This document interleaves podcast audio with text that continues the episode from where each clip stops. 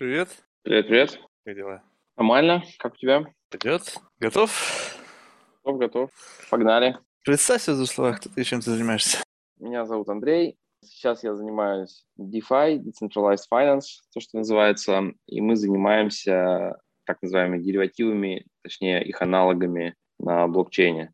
Есть огромный рынок э, финансовый, деривативный в мировой экономике.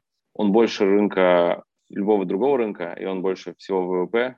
И это очень интересный рынок. Вот мы пытаемся а, взять то же самое, сделать на блокчейне, а, конкретно на эфире. Mm.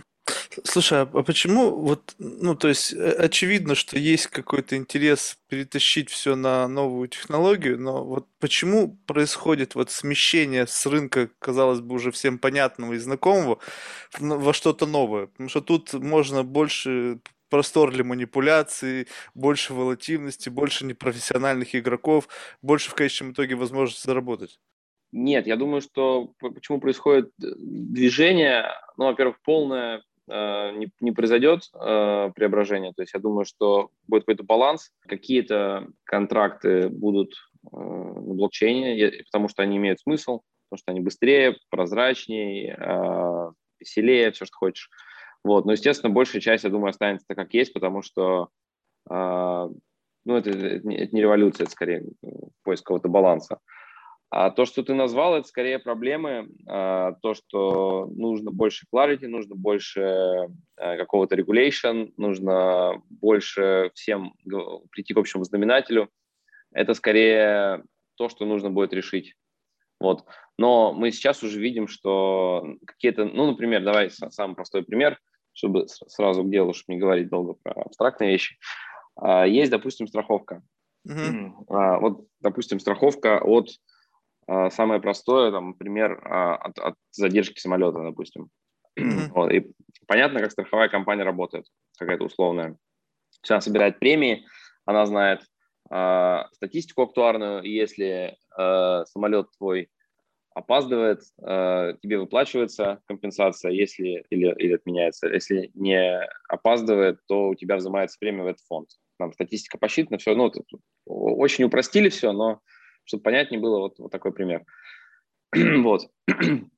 А, можно ли то же самое сделать на э, блокчейне? Что такое блокчейн? Да, может, еще шаг назад. Блокчейн – это э, trustless agent, то есть такой агент, который, которому все доверяют, который работает так, как запрограммировано.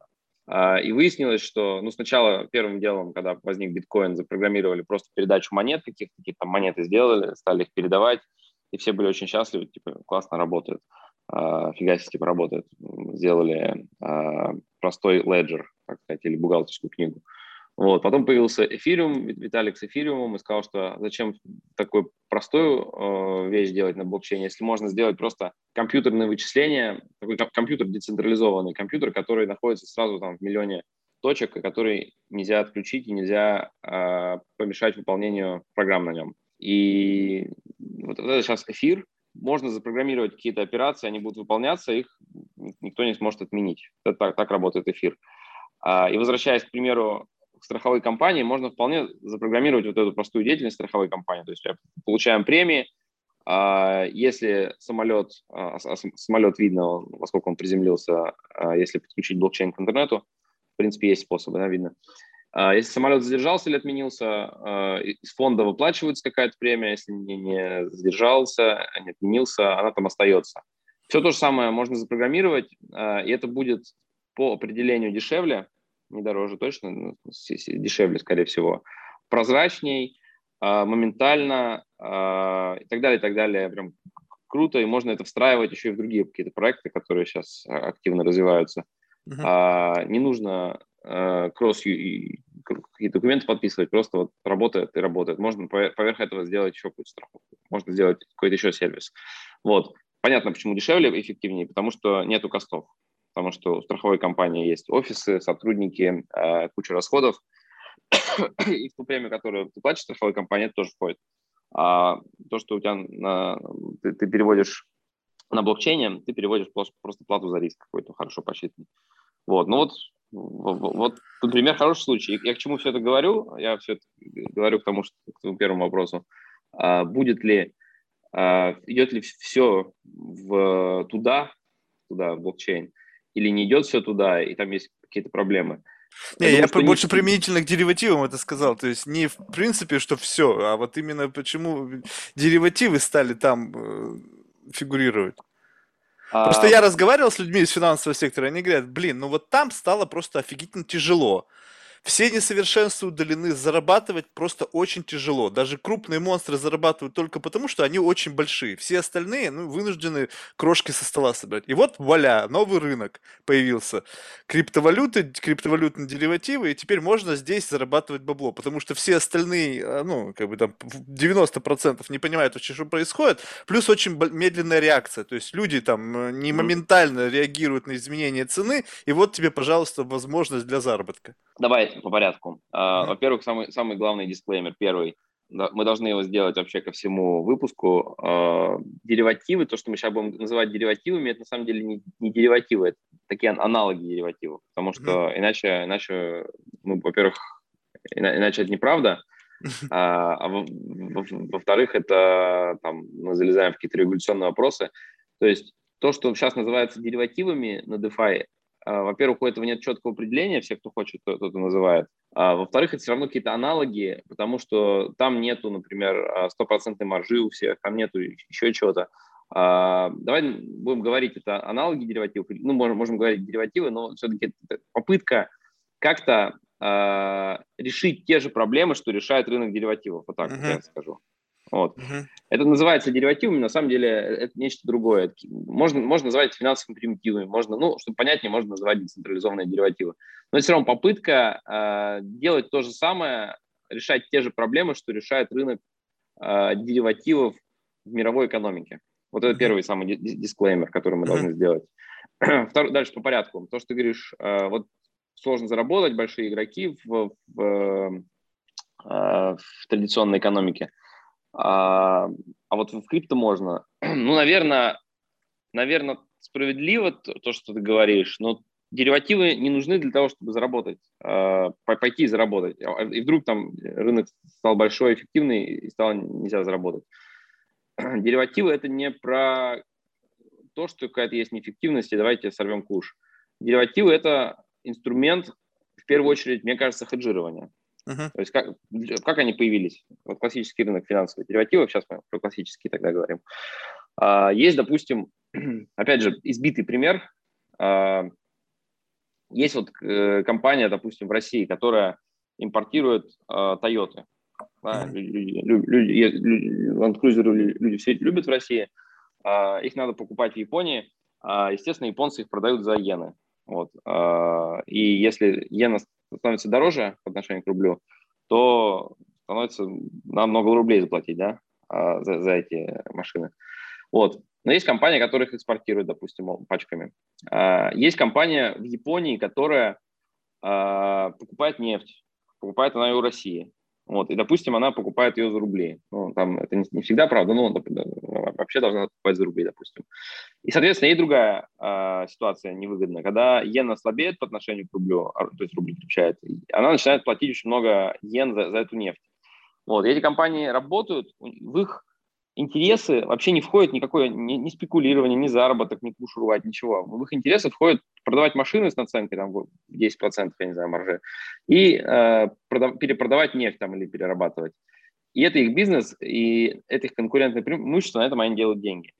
А, соответственно, им эти риски вообще не нужны, валютные риски. И существует дериватив, называемый там своп, допустим, валютный своп, когда компании, а, они могут прийти и договориться, они договориться. Вот текущий э, курс рубля к иене нам нас устраивает, мы, мы, мы не потонем, и, ну, сильно не разбогатеем внезапно, мы не потонем, вот давай его зафиксируем, давай. То есть если курс уйдет вверх, ты мне компенсируешь, если курс идет вниз, я тебе компенсирую. Вот обычный форвард. А, и это имеет смысл, и это, это прям супер, да, вообще понятно, все, все круто. В экономике более стабильные компании работают, а, все развивается, все круто. Дальше а, представим, что есть тысяча компаний или, или миллион, и каждый с каждым договариваться не может ходить постоянно, кому что надо. Поэтому создали э, деривативы, фьючерсы или свопы, э, которые стандартизированы. То есть один контракт покрывает э, там 1 миллион долларов или, или 1 доллар, неважно, какую-то единицу. Uh-huh. И дальше, дальше они торгуются на рынке свободно, и вместо того, чтобы ходить договариваться каждый с каждым, есть централизованная биржа какая-то или набор бирж, и стандартизованные контракты, если стандартизированные. Если я знаю, что мне надо купить 20 тонн нефти, я знаю, что мне нужно купить 2600 контрактов, допустим, uh-huh. и они покроют мой риск. Вот. Точно так же, как покрывал форвард в случае прямого договора двух компаний. А другая компания, у нее там всего надо купить, или, или даже не компания, а, допустим, ты, ты хочешь купить Toyota, ты живешь в России, ты, ты просто можешь один купить контракт, чтобы покрыть этот риск, и в случае чего, в случае, если рубль рухнет, у тебя все равно, у тебя прибыль по, по контракту покроет разницу без разницы. Вот. Так появились деривативы, собственно, и тут не про заработок. Они, э, поэтому они такие большие. Они нужны для того, чтобы функционировали нормально рынки и для хеджирования, то есть для страхования. Естественно, к этому рынку э, очень удобно подойти к какому-нибудь хедж-фонду или просто игроку, который говорит, у меня есть видение, что рубль укрепится, допустим, и я хочу как-то из этого извлечь деньги. Вот тут уже начинается другая история, спекуляция. И, и спекуляция, либо там он, он очень умный. И он говорит, я хочу вот так, готов заплатить денег за, за то, чтобы проверить эту гипотезу, то есть занять позицию. Он э, покупает такой фьючерс, не имея ничего, никакого бизнеса вообще. И если э, все, что он предполагал, правда, то он зарабатывает деньги по фьючерсу. Если нет, то теряет деньги. Но у него нет бизнеса, он ничего не хеджирует. Вот. И таких тоже много на самом деле. И это имеет место быть, там, ни хорошо, ни плохо. Вот. Но тут, когда ты, ты говоришь, вот, комментируя твою мысль, что э, на старых рынках уже сложно заработать, а в крипте можно заработать, я бы сказал, тут и не про то, и не про другое. Тут не про хеджирование с помощью деривативов, тут не, не про спекуляцию. Тут про то, что можно прийти и что-то где-то урвать какой-то кусок, потому что рынок неэффективный. Вот, потому что, допустим, нету там арбитража нормального между двумя биржами. Можно прийти и сделать арбитраж, и нифига себе зарабатывать деньги. Потому что они еще с собой, две биржи появились достаточно быстро, но друг с другом не разговаривают.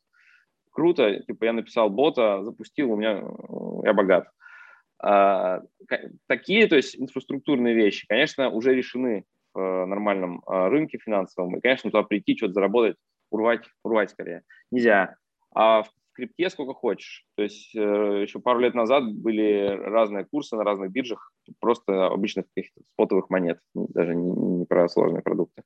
Вот. И люди писали боты и зарабатывали, до сих пор зарабатывают появляются более сложные инструменты, появляются более сложные арбитражи, более сложные возможности все, все это э, приводить э, в эффективное состояние. И, конечно, на этом тоже можно заработать деньги. Поэтому тут очень э, четко все разделяется. Использование самих деривативов, спекуляция на деривативах или построение инфраструктуры для деривативов. Mm-hmm. Это разные вещи. Слушай, ну, спасибо, что ты мне разъяснил. То есть я на самом деле вообще не понимаю, о чем я говорю, да. То есть нужно тоже такой небольшой дисклаймер сделать. Вот, у меня другая в голове вещь. То есть я сейчас как бы, ну, то есть вблуждаю абсолютно в темноте, так что ты меня поправляй. Вот, э, окей, деривативы – классный финансовый инструмент для как бы отжаться каких-то рисков. Но вот, мне кажется, сама уникальность криптовалюты заключалась в том, что, в принципе, у тебя нету проблемы, э, вот, ну, купил за биткоины, продал за биткоины. То есть вот здесь ведь нету э, риска в том плане, что, ну, биткоин, он что в Африке, что, не знаю, что в России, у него одинаковая цена, да, он там волатилен, сегодня одна цена, завтра другая. Зачем создавать, вот переносить классические финансовые инструменты, которые, ну, там, плюс-минус, там, может быть, э, уже себя доказали свою эффективность, но в совершенно новый продукт. То есть почему начинается затаскивание классических моделей, просто, не знаю, отзеркаливание, только выстраивание это на новые технологии? А, потому что сами э, классические модели, э, с ними нет никаких проблем. То есть, например, есть свопы, там, interest rate swap или э, или есть идея, то, что деньги стоят во времени, там и есть процентные ставки, которые зависят от, от того, насколько ты занимаешь, на 6 месяцев или на 3, это разные процентные uh-huh. ставки, то есть есть yield curve. Или есть какая-то другая финансовая математика. С ней все в порядке, нету никаких э, проблем, и тут улучшить вряд ли что-то можно, хотя, ну, хотя пытаются. А вот э, с экзекьюшеном этой идеи э, есть иногда проблемы, а иногда просто можно сделать в разы эффективнее. То есть даже сама идея, например, банка, да, опять сейчас, если начать с простого, э, вообще банк ну, идея хорошая, да, банк. Вот, но зачем мне он нужен, вот, Сбербанк в России, например, у него там тысяча отделений, зачем это мне нужно? Мне, мне, в принципе, одного отделения достаточно, а в принципе мне вообще ни одного отделения не нужно. Если есть iPhone сейчас, то банк мне не нужен. А, да мне, может быть, и с, там с, э, могу пойти дальше и сказать, что и в iPhone можно все это упростить. То есть execution идеи э, он может быть более эффективный. Поэтому все перетаскивается на новые технологии, потому что новые технологии позволяют просто те же самые идеи, те же самые модели э, запустить гораздо эффективнее, без лишних посредников, без лишних костов, без лишних непрозрачности, без лишнего времени, которое тратится на все на это. Вот. И, естественно, это имеет смысл. Это есть инновация. То есть увеличение маржинальности – это конечная цель?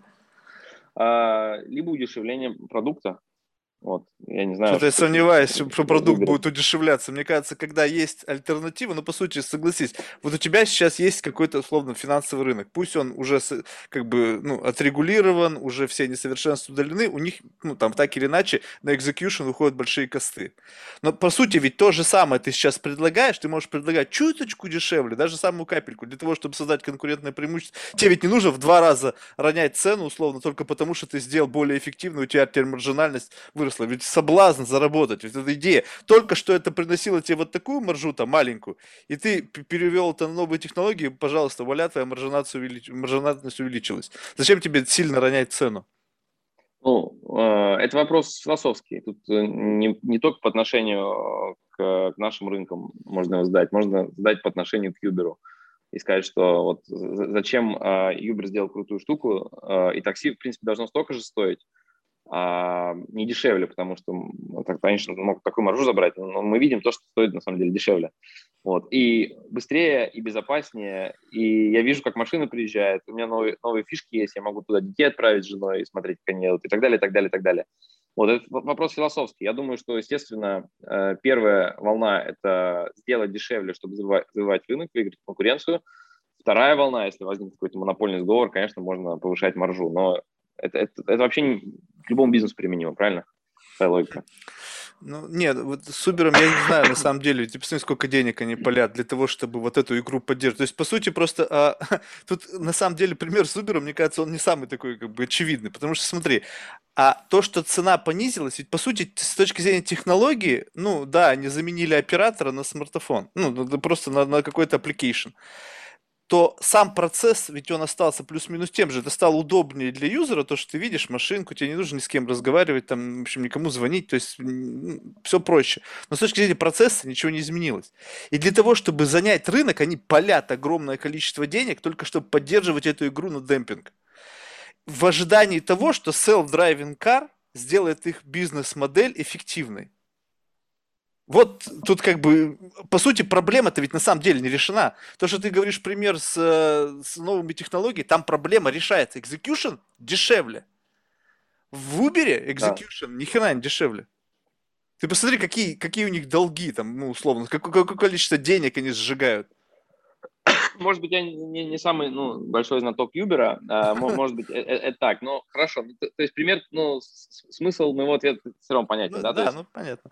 Слушай, ну, может, вот... может быть, ты прав, не будем про, про Uber, а, но, но смысл в том, что э, это, это дешевле, да, это, это эффективнее, новые фишки появляются, новые фичи.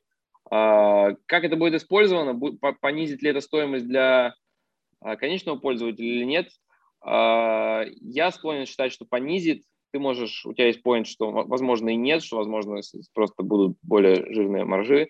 А, но одна мысль, э, она заключается в том, что банковский сектор в мировой экономике, он самый большой а, по сравнению с остальными, и он самый консервативный. То есть количество инноваций там э, минимальное. Если мы говорим уже про по iPhone сейчас с тобой, uh-huh.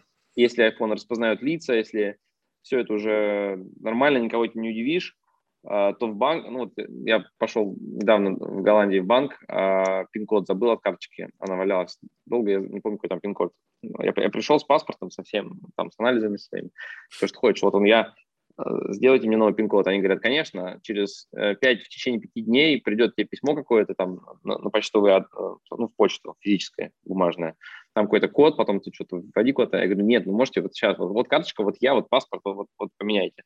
говорит, нет, ты что, с ума сошел, у нас так нельзя. Вот. А, и это, да, центр Европы, это одна из самых эм, сильных экономик. То есть в целом банковский сектор вообще очень консервативный, финансовый сектор. И вот, вот он рецепт. Большой э, сектор, очень консервативный, потенциально, который можно менять. И за последнее время, за последние 5 или 10 лет, количество технологий, которые э, способны его поменять, они просто появились и, э, и очень сильно выросли, количество выросло. А, и мне кажется, это, эта комбинация очень хорошая, и она приведет к тому, что станет все гораздо эффективнее, и, я думаю, дешевле. Блин, твои бы слова да богу в уши. Слушай, ну вот, э, вот на, по поводу консервативности, я вообще, в принципе, до сих пор, вообще вот при нынешнем развитии технологий до сих пор удивляюсь, как одновременно сочетается что-то такое архаичное, ну, то есть вот мы вроде пользуемся там новыми технологиями, телефон, и в то же время у нас есть все равно пластиковые карточки, какие-то бумажные паспорта. Мы берем и карточку пластиковую переносим в телефон, потом ей пользуемся. Мы зачем-то нам нужна пластиковая карточка для оплаты операций в интернете. -то. Мы вводим какие-то там, ну то есть вот зачем вот этот пластик вообще кусочек нужен? Зачем нужны эти бумажные паспорта? Зачем нужно вообще все это, когда все в любом случае происходит онлайн? Ты сказал с этим спин-кодом, блин, ну это же просто какой-то галимый бред. Это все должно решаться на стороне, вот, над, в твоем мобильном телефоне. Есть биометрическая идентификация. То есть этого достаточно в каких-то случаях для того, чтобы открыть банковский счет, и тебе карточку прислали на почту. Опять прислали карточку по почте. Нахрена она мне нужна? Пришлите мне какой-нибудь линк, я на нее нажал, она у меня загрузилась в Apple Pay. Да, Все, да. моментально. Ну, сим-карты то же самое. Ну, сим-карты да. тоже, вот это бред. Я, блин, я недавно разговаривал, я говорю, ребята, почему? Значит, а по поводу сим-карты я задал вопрос представителю Билайна, как раз кто занимается этим digital. Он говорит, мы-то готовы не готовы э, не готовы, да. регуляторы. Я говорю, а какая разница? Вот ты мне объясни. Вот я э, открывал несколько, мне нужно было какую-то такую, знаешь, э, backup-карту, просто вот. Я сделал это онлайн, то есть там биометрическая идентификация, там покажите паспорт, там какую-то херню повторите. В общем, э, считываются данные твоего лица, идентификация с паспортом происходит. Окей, я это сделал. Ведь, на мой взгляд, открытие счета в банке, ну пусть каком-то виртуальном, намного как бы требует больше KYC, да, нежели откры- получение, не знаю, сим-карты. Почему-то это делается, а сим-карту я зачем-то должен переться в какое-то отделение, опять же, с паспортом и так далее. И он говорит, ну, мы-то готовы, регуляторы не готовы. Но ведь я не понимаю, разница-то в чем? То есть, вот, знаешь, такое ощущение, что... Не, нет, все, все, все понятно, все, все прозрачно. Вообще, а, все, а что? Все, все, все закономерно, у меня никаких вопросов нет. Ну, а какое? Ну, что... а какое? Ну, ты же данные свои сгружаешь, вот твой паспорт, вот твой фейс. Какая? Зачем мне Не, ну, идти кто... в офис? Ну, смотри, ты же ты, ты, ты делаешь э, интересные подкасты, да? Угу. Ты же не, дел, ты же не делаешь э, технологию, как, э, я не знаю, решить какую-то маленькую проблемку сим-карты. Вот. Э, очень мало людей, кто этим занимается. И это все равно... Вот мы делаем, какие-то проекты делают, и мы видим, сколько возможностей. Э, должно пройти время, должны прийти люди, должны какие-то команды этим заниматься, а, должны э, всякие регуляторы, э, всякие спецслужбы, а, государства синхронизироваться по этому вопросу. Это все очень много времени занимает. Все это как раз логично. Ну, посмотри, даже там, э, вот ты говоришь про Россию, да, там, на самом деле в России банковская система, она гораздо более инновационна, чем, например, в Европе. Потому, потому что она более молодая. Ну, в Германии еще есть сберкасса, это Спаркасса, по называется. Там реально сберкасса, там реально ничего нельзя сделать, там найти сберкассу, что-то там какие-то бумаги подписывать постоянно. Не потому, что она молодая, а потому что, наверное, законы э, более гибкие. И здесь это очень все защищается э, жутко, все твои данные, все изменения, тут миллион согласований европейских. А в России все это, наверное, проще. И в, в, России там банкам э, каким-нибудь инновационным э, пользоваться гораздо круче. Они, они реально более прогрессивные. Но в то же время, например, симки там сложнее идут, потому что я предполагаю, чтобы сделать симки электронными, там с ФСБ надо. ФСБ достаточно консервативно, допустим. А, там, наверное, служебные записки до сих пор надо писать. Вот. И это, это занимает просто время, это не хорошо, не плохо. А, а Нет, это Европе... как раз-таки плохо, то, что это занимает так долго времени. Понимаешь, одно дело, когда, да, да, но, но, одно но, дело, здесь... когда ты не видишь этих технологий, то есть ты понимаешь, что вот этого нет, и ты об этом мечтаешь. А другое дело, что ты видишь имплементацию технологий где-то вот здесь вот, а тут, где это, казалось бы, вот нужно, вот согласись, это же геморрой же испытал. Пришел в банк поменять пин-код, тебе сказали, иди там, а, а ты можешь быть вообще в одной стране, а адрес, по которому ты зарегистрирован, в другой. И как ты это письмо получишь? Да, да, да, но, но за, зато э, я, я к тому, что это не хорошо и не плохо, э, что в разных странах, например, если посмотреть, развиваются разные сектора по-разному.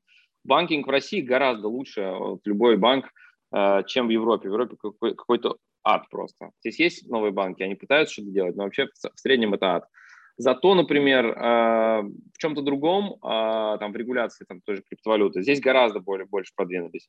И это не хорошо и не плохо, потому что это, это большая система с кучей разных стейкхолдеров, и какие-то из них консервативные, какие-то нет, какие-то медленные. И это нормально, то, что в разных странах а, это по-разному развивается. Где-то быстрее одни процессы, где-то быстрее другие процессы.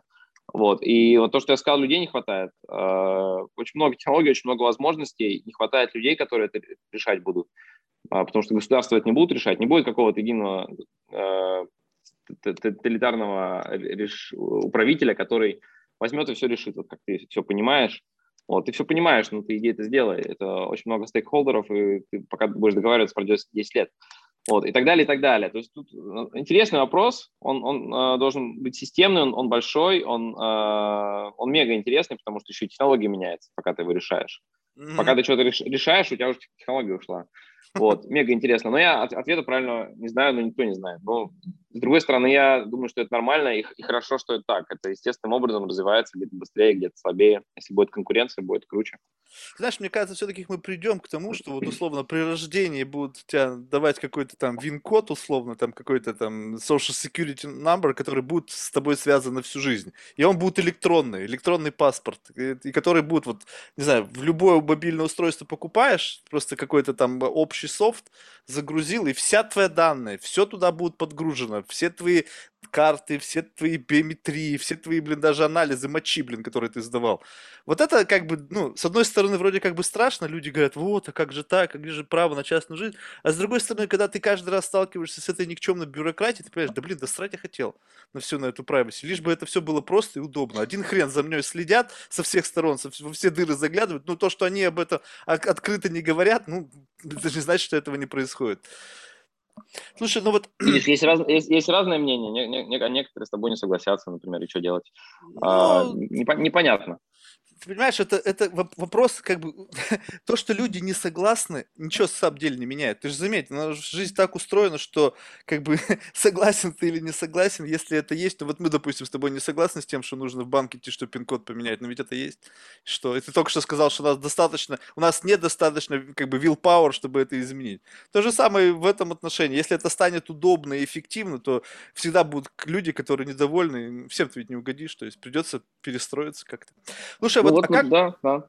А как, на твой взгляд, вообще изменится вот облик представители мира финансов с учетом того, что все переходит в какие-то высокие технологии. Ну просто помнишь, знаешь, классический э, мир финансов, там вот фи, фи, не знаю, 80-х годов, там Волк Уолл-стрит, вот это вот такие парни там, не знаю, в костюмах, такие, знаешь, все намыленные, там у них какой-то определенный лайфстайл и так далее.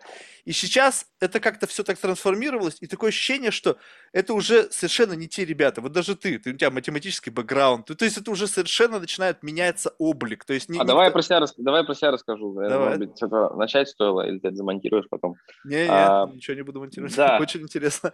А, почему я рассказываю про все про это? Я раньше занимался математикой изначально, то есть как раз ты, ты то, что сказал, я был математик, и у меня была неплохая математическая карьера, там а, по-серьезному занимался. Потом я работал а, в риск-менеджменте всяких компаниях, а потом я работал, а, самую большую часть моей профессиональной жизни а, на рынках как раз. Я был и аналитиком, и квантом, и потом я был фонд-менеджером, то есть я управлял фондом, и хедж-фондом тоже управлял. А, и потом я ушел на пике карьеры а, заниматься блокчейн-технологиями с применением к финансовым рынкам. Вот как раз.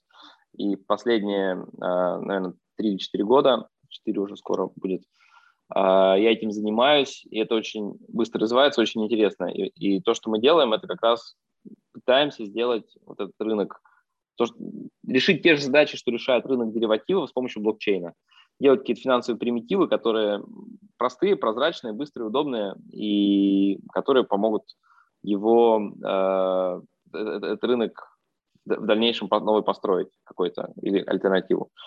А, то, про то, что ты говоришь, а, как изменится представители финансов, я там был, да, я а, все, все, что описываешь, я в принципе, делал. И Но ты уже там, был, вот как бы, у тебя эволюция уже была тогда, когда уже были и кванты, то есть это ты, ну, как бы, то есть это, это не, если бы ты с 80-х годов карьеру свою отчитывал, ты бы больше видел бы эту эволюцию, вот этого финан, представителя финансового рынка. Ты уже начал, грубо говоря, с такой с точки, когда уже технологии туда зашли достаточно серьезно.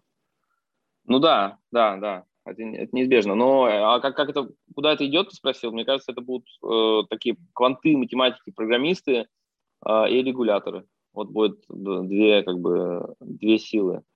А, то есть будет, а, общество будет все равно говорить, что можно делать, как можно делать, какие-то стандарты, потому что иначе это будет не очень хорошо для всех. А кто это будет исполнять, это будут исполнять просто математики, программисты, специалисты по теории игр – вот эти все профессии будут очень нужны, мне кажется. И вот так, так будут устроены финансы. То есть будет, будет четкое определение, четко вот это вот можно делать, это нельзя. Вот, вот так вот можно создавать такие системы, такие нельзя. И вот, вот в рамках этих э, правил э, будут очень умные люди сидеть, создавать какие-то технологии, которые будут э, создавать вот эти финан... новый мир финансов там, мне кажется, только так. Это уже становится понятно. Слушай, ну а вот профессиональные финансисты. Вот, ну, то есть, а, а, как бы тут очень важно понимать, математики и все там очень умные ребята, там, специалисты по теории игр, ну, в общем, скажем так, такой э, с академическим бэкграундом, которые придут в финансы, они все равно нужны, э, то есть и регуляторы. Во-первых, кто будут регуляторы?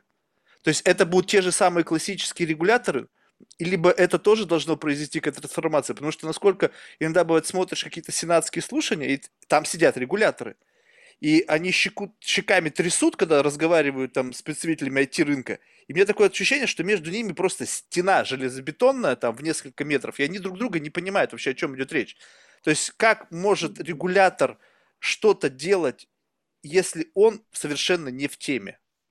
Хороший вопрос вообще. Очень хороший вопрос. Это э, ты, ты, ты упомянул там сенатские слушания, а я когда пришел только в индустрию, это еще в России было, что ну большую часть жизни я, я в России на год три только работал, а потом я уехал сюда, в Амстердам э, и в Голландию, всю, всю остальную часть профессиональной жизни был. А, и когда я пришел в самом начале, э, там еще была тройка диалог в России, у нас какая-то с ними конференция была, я помню, там сидели, сидел регулятор, а, и в конце там Э, это был Павел, Павел Теплухин, мне кажется, это был или кто-то, он же не выдержал, он говорит, слушайте, ну приходите к нам на деск, мы вам покажем вообще, как это работает, мы вам нальем кофе, мы вам нальем шампанское, мы вам все расскажем, покажем, но вы говорит, вообще не понимаете, о чем речь. А, там был случай, а, когда регулятор российский, а, это 15 лет назад, признал, и суд, по-моему, признал, если я не ошибаюсь, что облигация – это не долг, вот. Ну, там, ну, переведите слово облигация с английского просто. Долг долг. Вот. Э, ну, то есть там э, это э, всегда есть этот gap. И он, конечно, будет увеличиваться между регуляцией и финансами, если технология будет очень быстро расти и развиваться конечно, gap будет увеличиваться. Поэтому, ну, я не знаю ответ на этот вопрос. Как, как должна быть регуляция? Наверное, она должна быть тоже очень крутая, наверное, там должны быть очень а, тоже крутые технические специалисты, и те же самые специалисты по теории игр и, и так далее, и так далее, иначе это будет неэффективно просто. Просто, понимаешь, вот, ну, я, я как бы так очень отдаленно, то есть у меня есть там в окружении люди, которые занимаются финансами, но все равно, когда встречаешься с близкими себе людьми, вряд ли ты говоришь на какие-то профессиональные темы. Ну, вот какое-то такое очень поверхностное ощущение. Я просто пытаюсь понять, как это должно все заработать. Ну, окей, если технологии, да, они постепенно как бы замещают людей, то есть, посмотрите, э, профессионалы с точки зрения там, data science или computer science, они постепенно входят в каждую из отраслей. Пожалуйста, тебе искусство, медицина, медицина, ну, в общем, куда угодно уже есть Data Scientist, который прямо отдел отдельный, там, либо департамент, либо вообще отдельная тема, которая уже интегрирована в эту систему. Окей, с этим понятно. То есть, э, как бы а, глупо отрицать значимость технологий, потому что это можно оптимизировать, можно улучшить и так далее. Дальше. Есть люди, которые по-прежнему профессионалы. То есть, врач, он все равно работает вместе с Data Scientist для того, чтобы, допустим, там эти снимки MRI каким-то образом делать разметку, потом, в общем, как-то с этим работать, с этими данными и так далее. Также финансовый сектор. То есть, есть финансисты, которые придумывают вот как раз какие-то хитрые финансовые схемы, там какие-то, в общем, ну, имеющие экономические а, бэкграунд, э, ну, финансы и кредит, там, ну, в общем, какие там есть э, образования в этом, в этом сегменте. Они работают тоже с Data Scientist, с профессионалами, которые позволяют для этого делать решения, которые делают эти инструменты быстрыми, эффективными, классными.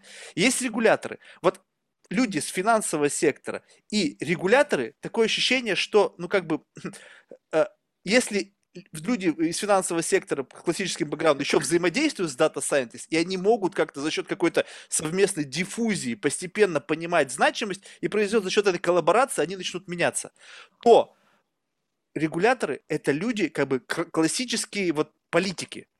И они всегда идут одним тем же самым путем. Ну, то есть, как бы, ну, согласитесь, вот какой должен быть инцентив у тебя, как у математика, работающего в системе финансов, пойти в политику чтобы впоследствии изменить что-то там, и, в общем, как-то, ну, это ты должен себя перелопать. Конечно. Ты абсолютно, то есть это, это люди такого определенного склада ума туда идут. Соответственно, Конечно. как туда вот этот инжектировать-то вот эти знания, эти, эти, это желание понимать технологии, убрать вот эту какую-то невероятную бюрократию, волатильность, вот как бы выжить это. Это что, просто должно поколение э, как бы пройти, чтобы вот просто старые люди, ну, при всем уважении к их там вкладу в развитие человечества, ну, ребята, вы как бы отстаете лет на 20. Ну, слушай, я, я, это, это, это на самом деле не ко мне вопрос. Я, не, ну это я, спекуляция, я, я, я, я, не ко мне, я, понятно? Я, я, я, я же математик, у меня же, как ты говоришь... Не, ну вот просто какое-то вот, какое-то вот но, видение но, но этого смотри, есть? Ну смотри, да, ну видение есть. Посмотри на Швейцарию, посмотри на Сингапур. А, там же получается. В Швейцарии там, можно... Там все сначала, понимаешь, там изначально. Это, эти, эти государства, не очень молодые, поэтому изначально они уже начали... Это вот как, помнишь, ты сказал пример про банки в Германии, банки в России.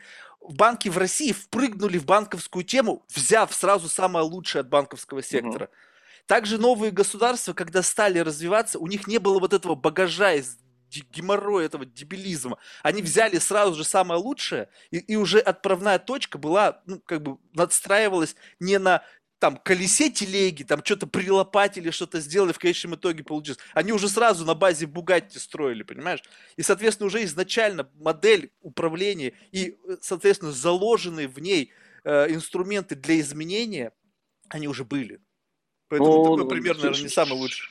Швейцария не, не самое молодое государство, просто там исторически все так устроено, что там работает. Там можно встретиться с регулятором, а, позвать его на кофе, а, это вот реальная история, э, задать ему конкретный вопрос, и он даст конкретный ответ, да или нет. Вот, это не, не, не как другие. А что в Швейцарии так все просто вот в этом отношении, мне кажется, очень тоже бюрократическая страна. Да, да, да, не-не-не, очень круто. В, ну, в смысле, я имею в виду в смысле э, криптовалют, э, блокчейнов и вот этих всех э, технологий. А, очень хорошие отзывы. То есть люди говорят, мы вот реально приглашаем там, главу регуляции на, на ужин, он приходит, конкретные вопросы задаем, он говорит, это нет, это пока нет, это да. Вот, и это можно, и можно работать. Да? Mm. То есть, э, то есть, очень, очень круто.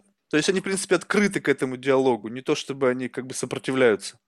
Они, они очень открыты, они проактивны, э, и они дают четкие вопросы, они дают четкие правила. Если там другие регуляторы, они ничего не дают, а потом э, начинают э, штрафовать и показывать, что так нельзя было, э, то э, швейцарский регулятор он сразу говорит. Ты знаешь, да, мне кажется, почему вот это есть в Швейцарии, мне кажется, они видят риски. То есть, понимаешь, для многих Швейцария как бы ассоциируется с неким таким финансовым как бы heaven, то есть, да, вот там все денежки свои хранят, безопасно и так далее. А ты представь себе, что если все так будет дальше развиваться, что э, действительно криптовалюты станут вот как бы альтернативой классическим финансам, да, И ведь за счет децентрализации уже не нужны будут вот эти вот какие-то государства с их банками, с их там привязкой к какой-то локации. И они просто понимают, что если мы сейчас в эту тему не впрыгнем, если мы не создадим инфраструктуру для того, чтобы мы опять же просто, скажем так, взяли классический банкинг, убрали и сделали цифровой теперь банкинг, там а там банкинг mm-hmm. 2.0 и с, там, со всякими там этими хранилищами, где там можно свои ключи хранить. Ну, в общем, переделать все под новую новую технологию, для того, чтобы люди просто в какой-то момент взяли, просто переподписали бумажки, и деньги их перешли там из какого-нибудь условно там ячейки в банке там со, с, трехлет... с трехсотлетней историей там в новый какой-нибудь там, может быть, даже в тот же самый банк, только в подвал там в какие-нибудь серверную. А, в чем вопрос? Вопрос в том, что просто ты говоришь, вот что они такие гибкие. Может быть, просто они понимают, что есть риски, уязвимость, что они а, могут завтра их я может думаю, я быть. думаю, все понимают. Я думаю, все понимают, но опять же, это большая система, э, и она не очень поворотливая. Можно, можно принять, один человек может что-то захотеть, два человека может что-то захотеть в государстве, может группа захотеть, но, но execution не везде такой э, простой. Э, ну, у меня там были разные компании и команды, ну, да, даже у моих, давай про моих партнеров лучше говорить, а, я в команде из 30 человек там или из 50, у меня у партнера там начинались какие-то сговоры, потом начинались какие-то внутренние конфликты, там кто-то начал кого-то обманывать, там еще что-то. А, а ты представляешь, там а, Россия 300 миллионов человек, и куча систем, куча разных... России сколько миллионов? Ой, это я про Америку 100, подумал. 150. 150. А, 150 миллионов человек, да, что-то в Америке 300. А, не, ну, неважно. У Байдена а, в Америке 350. А, огромная система, которая э, состоит из многих стейкхолдеров, и, и которые все разные, и очень сложно сделать execution. В Швейцарии, наверное, execution сделать легче, потому что э, там так устроена система. Там любой, в принципе, execution сделать легче. И, и там все демократично, там все механизмы отлажены, поэтому, э, да, ты понимаешь, что это риск быть э, динозавром, и ты экзекьютишь это э, достаточно быстро. Если в России ты хочешь что-то экзекьютить, ну, либо это совсем должны быть какие-то драконовские меры, давайте штрафовать всех за непристегнутые ремни очень сильно, вот, и ждать несколько лет, когда все начнут пристегиваться. А, либо это очень долго и очень много стейкхолдеров, опять же, а, потому что есть силовики, есть полиция, есть Центробанк, есть правительство, куча разных групп интересов. В общем, мне кажется, из-за этого, да, потому что просто система по-другому работает. Опять же, это не хорошо и не плохо. Вот для чего-то это, это, это тоже хорошо. Вот это, а, а для конкретно этого это, наверное, замедляет, да. Вот, ну, Слушай, а как продавать вот новые вот эти вот финансовые продукты? Ну, то есть все равно ты, ты в рынке, то есть ты должен как бы зарабатывать. То есть вот вы создаете, у вас есть платформа, эта платформа создает продукт, его нужно продавать, чтобы им пользоваться. То есть первым, кто стали пользоваться, это сами же профессионалы этого рынка, которые увидели в этом эффективность и поняли, что это good, но ведь, наверное, вы как бы пытаетесь и новых людей привлечь, которые как бы с этим никак не связаны. Ну, эм, это, я не знаю, э, как правильно продавать. Э, я вижу, что есть куча команд, которые очень крутые вещи делают, и у них очень плохо все с маркетингом, даже не то, что с продажами, с маркетингом, просто объяснить, что они делают. Вот. И, и вижу кучу команд, которые не делают ничего, или там какой-то прям скам откровенный, или, или какая-то вообще фигня там полная. И он, он очень хорошо умеет продавать, и это продают. Mm. И то, что мы с тобой говорили, когда мы созвонились там на 5 минут познакомиться, а, когда Антон меня порекомендовал, а, что очень сложно для непрофессионала, вот если, допустим, человек хочет а, поучаствовать в каком-то проекте, там, в любом виде, очень сложно понять, что происходит, допустим, в децентрализованных финансах, этой технологии, потому что те, кто разрабатывает, те, те кто реально крут и делают э, нереально крутые вещи, они обычно у них плохо социализация, они тебе объяснить это нормально не могут. А те, кто везде рекламируется, кто ставит адвайзеров красивых галстуков себе в борт, э, делает презентации, ходит и рассказывает, что он делает, они обычно э, не делают ничего технически. Вот э, это, это то, что я вижу как инсайдер. Поэтому, да, это, это проблема. Но это проблема роста, как бы тоже нормально. Как продавать правильно? я не знаю. Мы, мы, мы вот как раз в основном делаем что-то. У нас есть комьюнити, которая сформировалась там а, здесь, вот в Париже конференция большая. А, в принципе, все друг друга знают, и это такой сэндбокс большой, э, где что-то это комьюнити пробует. А, как это будет в конечном итоге? Я думаю, что в конечном итоге большие компании э, поглотят технологии, стартапы и будут уже продавать, зашивать это прямо в iPhone. Технология будет в iPhone, и это будет удобно, быстро и круто. Возможно, пока они берут технологию и прошивают в iPhone, они немножко ее поменяют, сделают ее более контролируемой, например. Mm-hmm. Вот. Ну, окей. То же самое, что Linux, да, я тоже всегда говорю, что есть Linux, операционная система, она очень крутая. Э, если вот прям заморочиться, какой-то упоротый программист, который хочет сделать самую крутую систему, вот бери Linux, там хорошо изученный какой-то, закрывай там порты себе, настраивай там себе безопасность, э, делай, что хочешь, и вот у тебя суперсистема. А, ну, кто этим занимается? Есть такие знакомые? Вряд ли.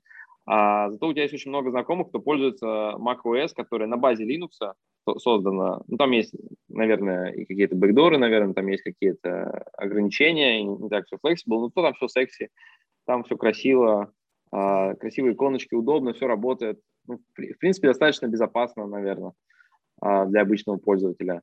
Я думаю, что то же самое будет со всеми э, криптовалютными проектами. Я думаю, государство их адаптирует. Возможно, они оставят себе как, там чуть-чуть больше контроля. А, но зато это будет удобно, быстро, круто и вшито во все телефоны изначально. И человеку не надо будет что-то устанавливать, что-то разбираться, какие-то ключи все сохранять куда-то.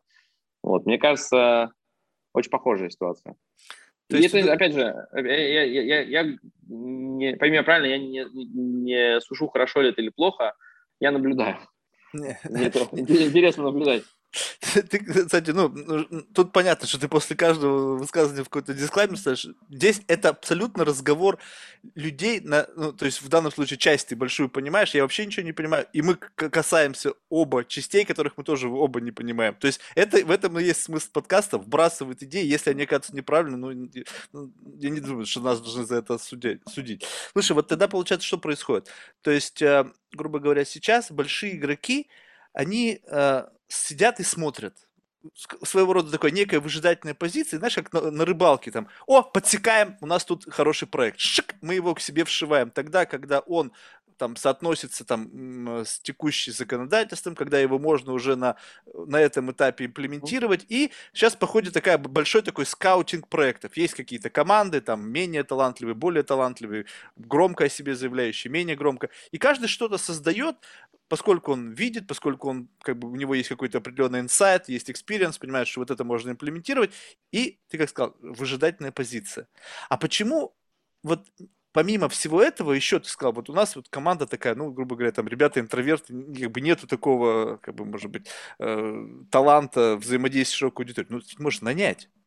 Взять чувака, который пиарит то, что как бы на самом деле фуфло искать. Слушай, ну вот согласись, вот перспективы какие? Пиарить фуфло, либо пиарить то, что действительно работает. Делать одно то же самое условно, но только там, где ты и заработать будешь меньше, и пользы будет намного больше.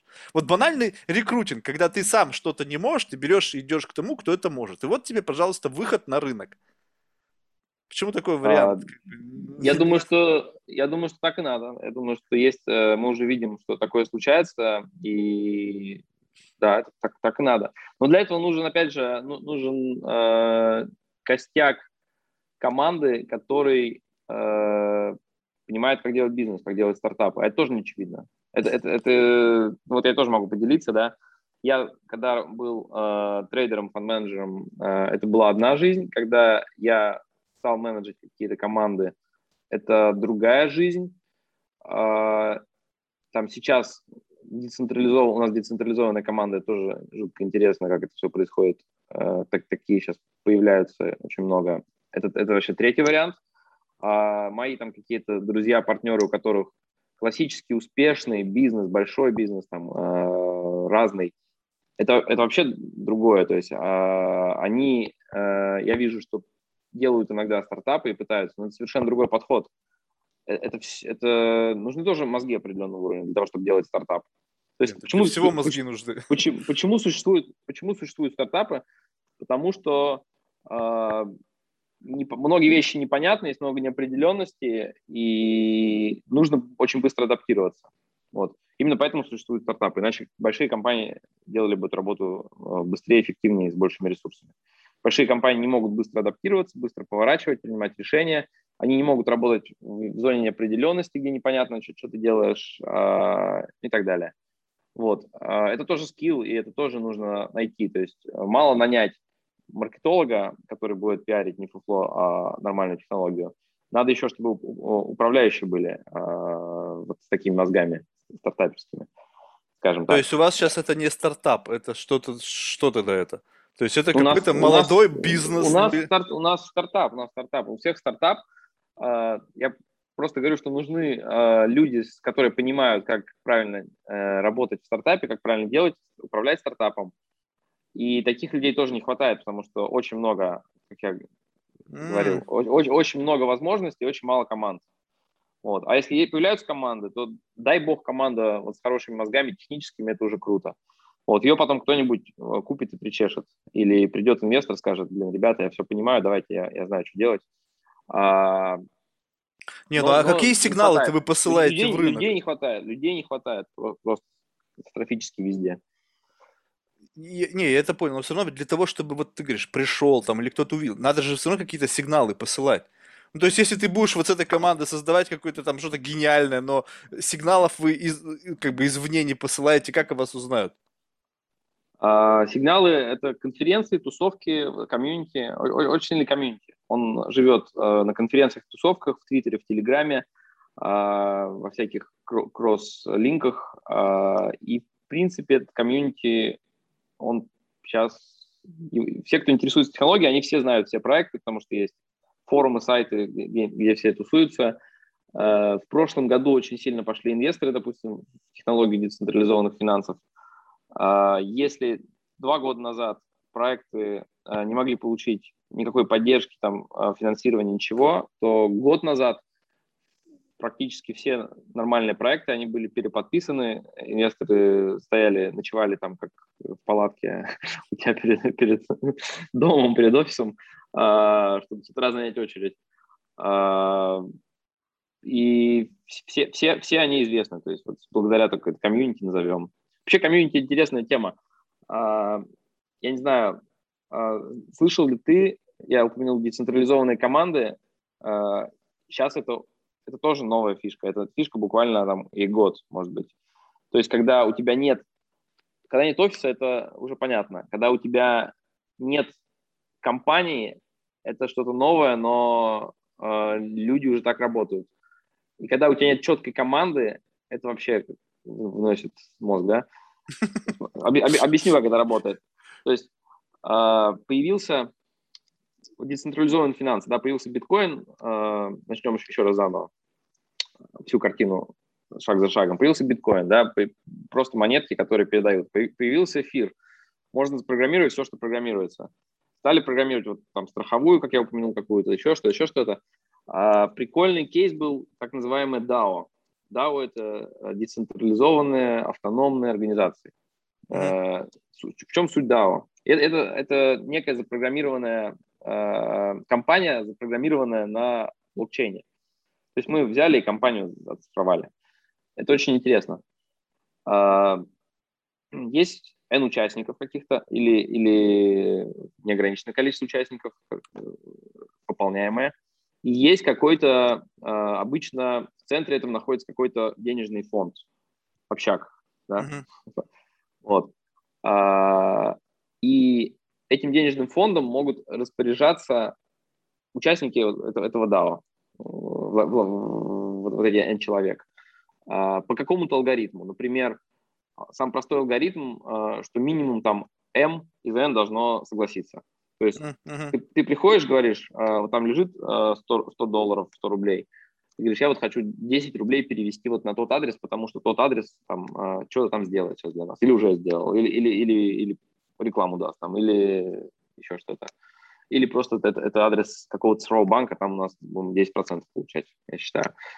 Предлагаешь это, и дальше, если M человек из N это подпишет, согласится с помощью своих цифровых подписей, то это автоматически, автоматически исполнится блокчейном. Деньги автоматически уйдут. Если это минимальное количество людей не, не подпишет, то деньги не уйдут.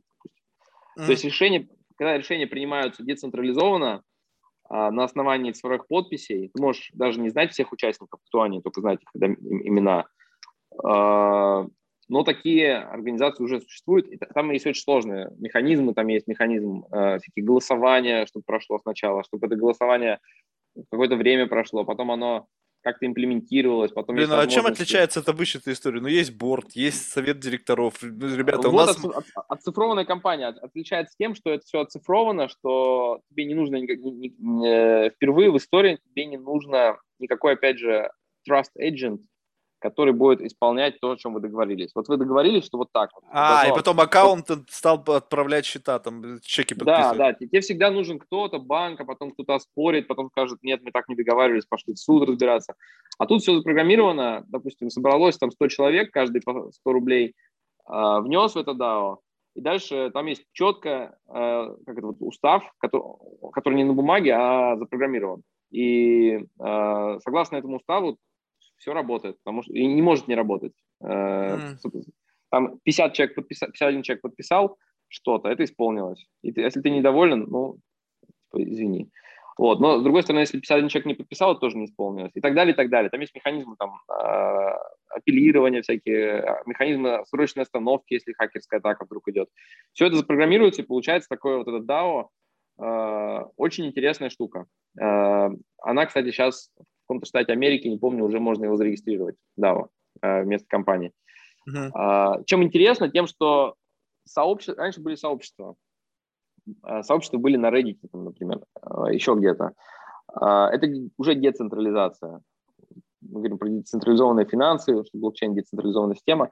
Сообщество – это уже децентрализация, потому что мне не нужно включать, допустим, первый канал и смотреть эксперта по велогонкам, чтобы понять, какие мне шины купить для своего велосипеда. У меня есть человек, которого я знаю, уважаю в Инстаграме, в Reddit, еще где-то, который пишет, который протестировал новые велики, пишет, что это лучше. Я, я там ему, может, даже доначу 5 долларов за это. Вот, мы общаемся, мы тусуемся, может, собираемся даже, если мы рядом живем, э, локальная группа. Появляются микросообщества. Это уже было, да, это мы все знаем, и каждый из нас, наверное, часть какого-то такого, и я думаю, что ты не сможешь централизованный какой-то источник, чтобы понять, там, как тебе жить. У есть uh-huh. свои микро, микросообщества чем ты увлекаешься. А вот эти DAO, они дали возможность э, какой-то какой финансовой, наверное, э, системы э, подключить к этому сообществу, что мы не просто собираемся и, что-то обсуждаем, а есть не, некие э, фонды, деньги, которые управляются с нами совместно всеми блокчейном, независимо ни от кого, и никто их не может похитить, и есть четкий мандат, четкая структура как это. И вот это, вот, вот это дало, на самом деле, кучу возможностей. И первое то, что мы их еще все возможности не, не реализовали, не видим и не знаем, но мы видим децентрализованные команды. Это мега интересно. А, как у нас, например, или у наших э, партнеров, конкурентов, как, как это все работает. А, есть такое DAO, которое распоряжается деньгами, например, инвесторов или деньгами самих людей, кто зашел и просто решил на свои деньги развивать. И дальше выделяются, допустим, гранты. Приходит человек, говорит, я могу сделать, вот, вот мы разрабатываем большую систему э, open source, да, очень много проектов open source, это от, открытый исходный код. Uh-huh. Все находится в GitHub, все могут контрибьютить, есть какие-то пропозалы, давайте вот эту фишку э, запрограммируем, давайте, кто запрограммирует? Я, вот смотрите, я запрограммировал, сделайте ревью, нет, я нашел ошибку, давай лучше. Это тоже, это все, все тоже существовало, открытая разработка. А, а сейчас эта открытая разработка может финансироваться из такого вот DAO, который тоже никому не принадлежит, а, непонятно, кому он принадлежит. А, он децентрализованный как бы entity. И также люди могут голосовать и говорить, что мне, что будем делать? Будем делать новый там какую-то фишку А или будем делать новую фишку Б или старую фишку С допиливать, до, до улучшать. Все голосуют, рублем, и автоматически выделяются деньги там тому, кто будет это делать. Допустим, они уверят там небольшую сумму, он что-то делает, показывает результат, они ему еще выделяют. Это мега круто, это мега интересно, и это появилось, это работает. Э, тоже никто не понимает, что с этим правильно делать, как, как с этим вообще жить, как это регулировать, как это отражать. Вот. Но мы видим реально крутые продукты, крутые проекты, которые именно так как бы, живут и разрабатываются. Слушай, это очень любопытно, и меня, знаешь, как бы, ну, я как бы больше меня интересует философия всего этого. Ну, то есть представь себе, да, что, как правило, за вот великими компаниями стоят великие лидеры. Ну, как бы так принято, да, так исторически сложилось. За, знаю, там. И, а тут, когда некий такой коллективный разум, да, то есть это как бы одна голова хорошо, а там условно там в DAO там 100 голов как бы лучше.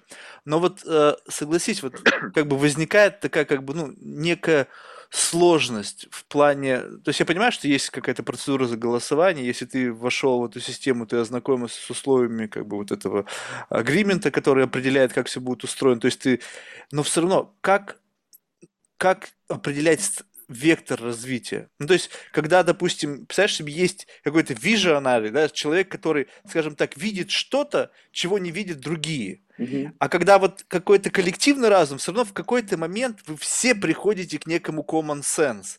А common sense это не всегда то, что как бы может драйвить. Ну, представь себе, что кто-то совершенно сумасшедший, блядь, просто фрик, и кто-то совершенно угу. рациональный.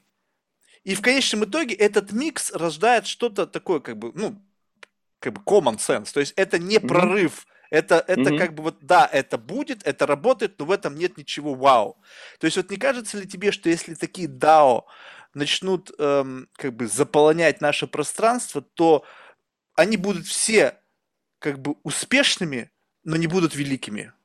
Офигенный вопрос. Прям ты попал в, в точку. Я не знаю, может, ты уже почитал про это или провисечил? Нет, нет. Вот, тогда комплимент тебе за вопрос. Вопрос очень, очень крутой. А, сейчас я тебе расскажу по порядку, что я про это думаю.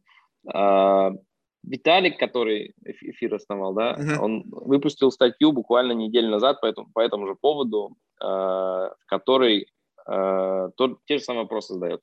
То есть uh-huh. он, там статья интересная, она называется типа децентрализованное управление, э, децентрализованное govern, DGAV, децентрализованное governance, или децентрали... или как голосовать правильно. То есть как эти uh-huh. проекты сейчас э, развиваются. Есть, сейчас еще, еще одно отступление сделаю, чтобы всем было понятно. Э, у этих DAO есть какие-то управляющие э, токены обычно. То есть э, нужно иметь управляющие токены, чтобы голосовать, что, что делать. Uh-huh. Э, и это не всегда касается... Я привел пример, типа, когда там э, управление каким-то фондом, э, в проектах это в основном управление протоколом. То есть там не про деньги, там про изменение протокола. Uh-huh. Вот, типа э, делать направо или налево идти, там, э, такую фичу внедрять или другую. И должны проголосовать те, те, те у кого есть эти токены этого протокола. Governance токен, управля... типа э, государственные токены, как это правильно. Ну, короче, управляющие токены. А, и, и, и там Виталик задается вопросом, типа, а как правильно делать это голосование, как правильно делать это управление, во-первых, да, даже не говоря про лидеров еще ни про что. Если есть куча всяких вариантов атак, например, есть много людей, там, у которых очень мало этих э, управляющих токенов.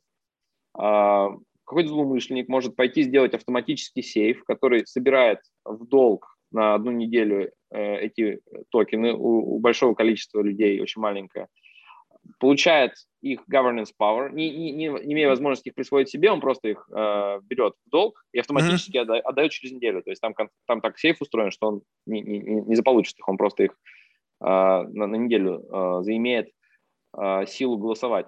Дальше за эту неделю он голосует э, какую-то атаку, протокол, типа, а давайте все, все типа, деньги из протокола, если там они есть, или давайте все это, что там отправим куда-то такому злоумышленнику.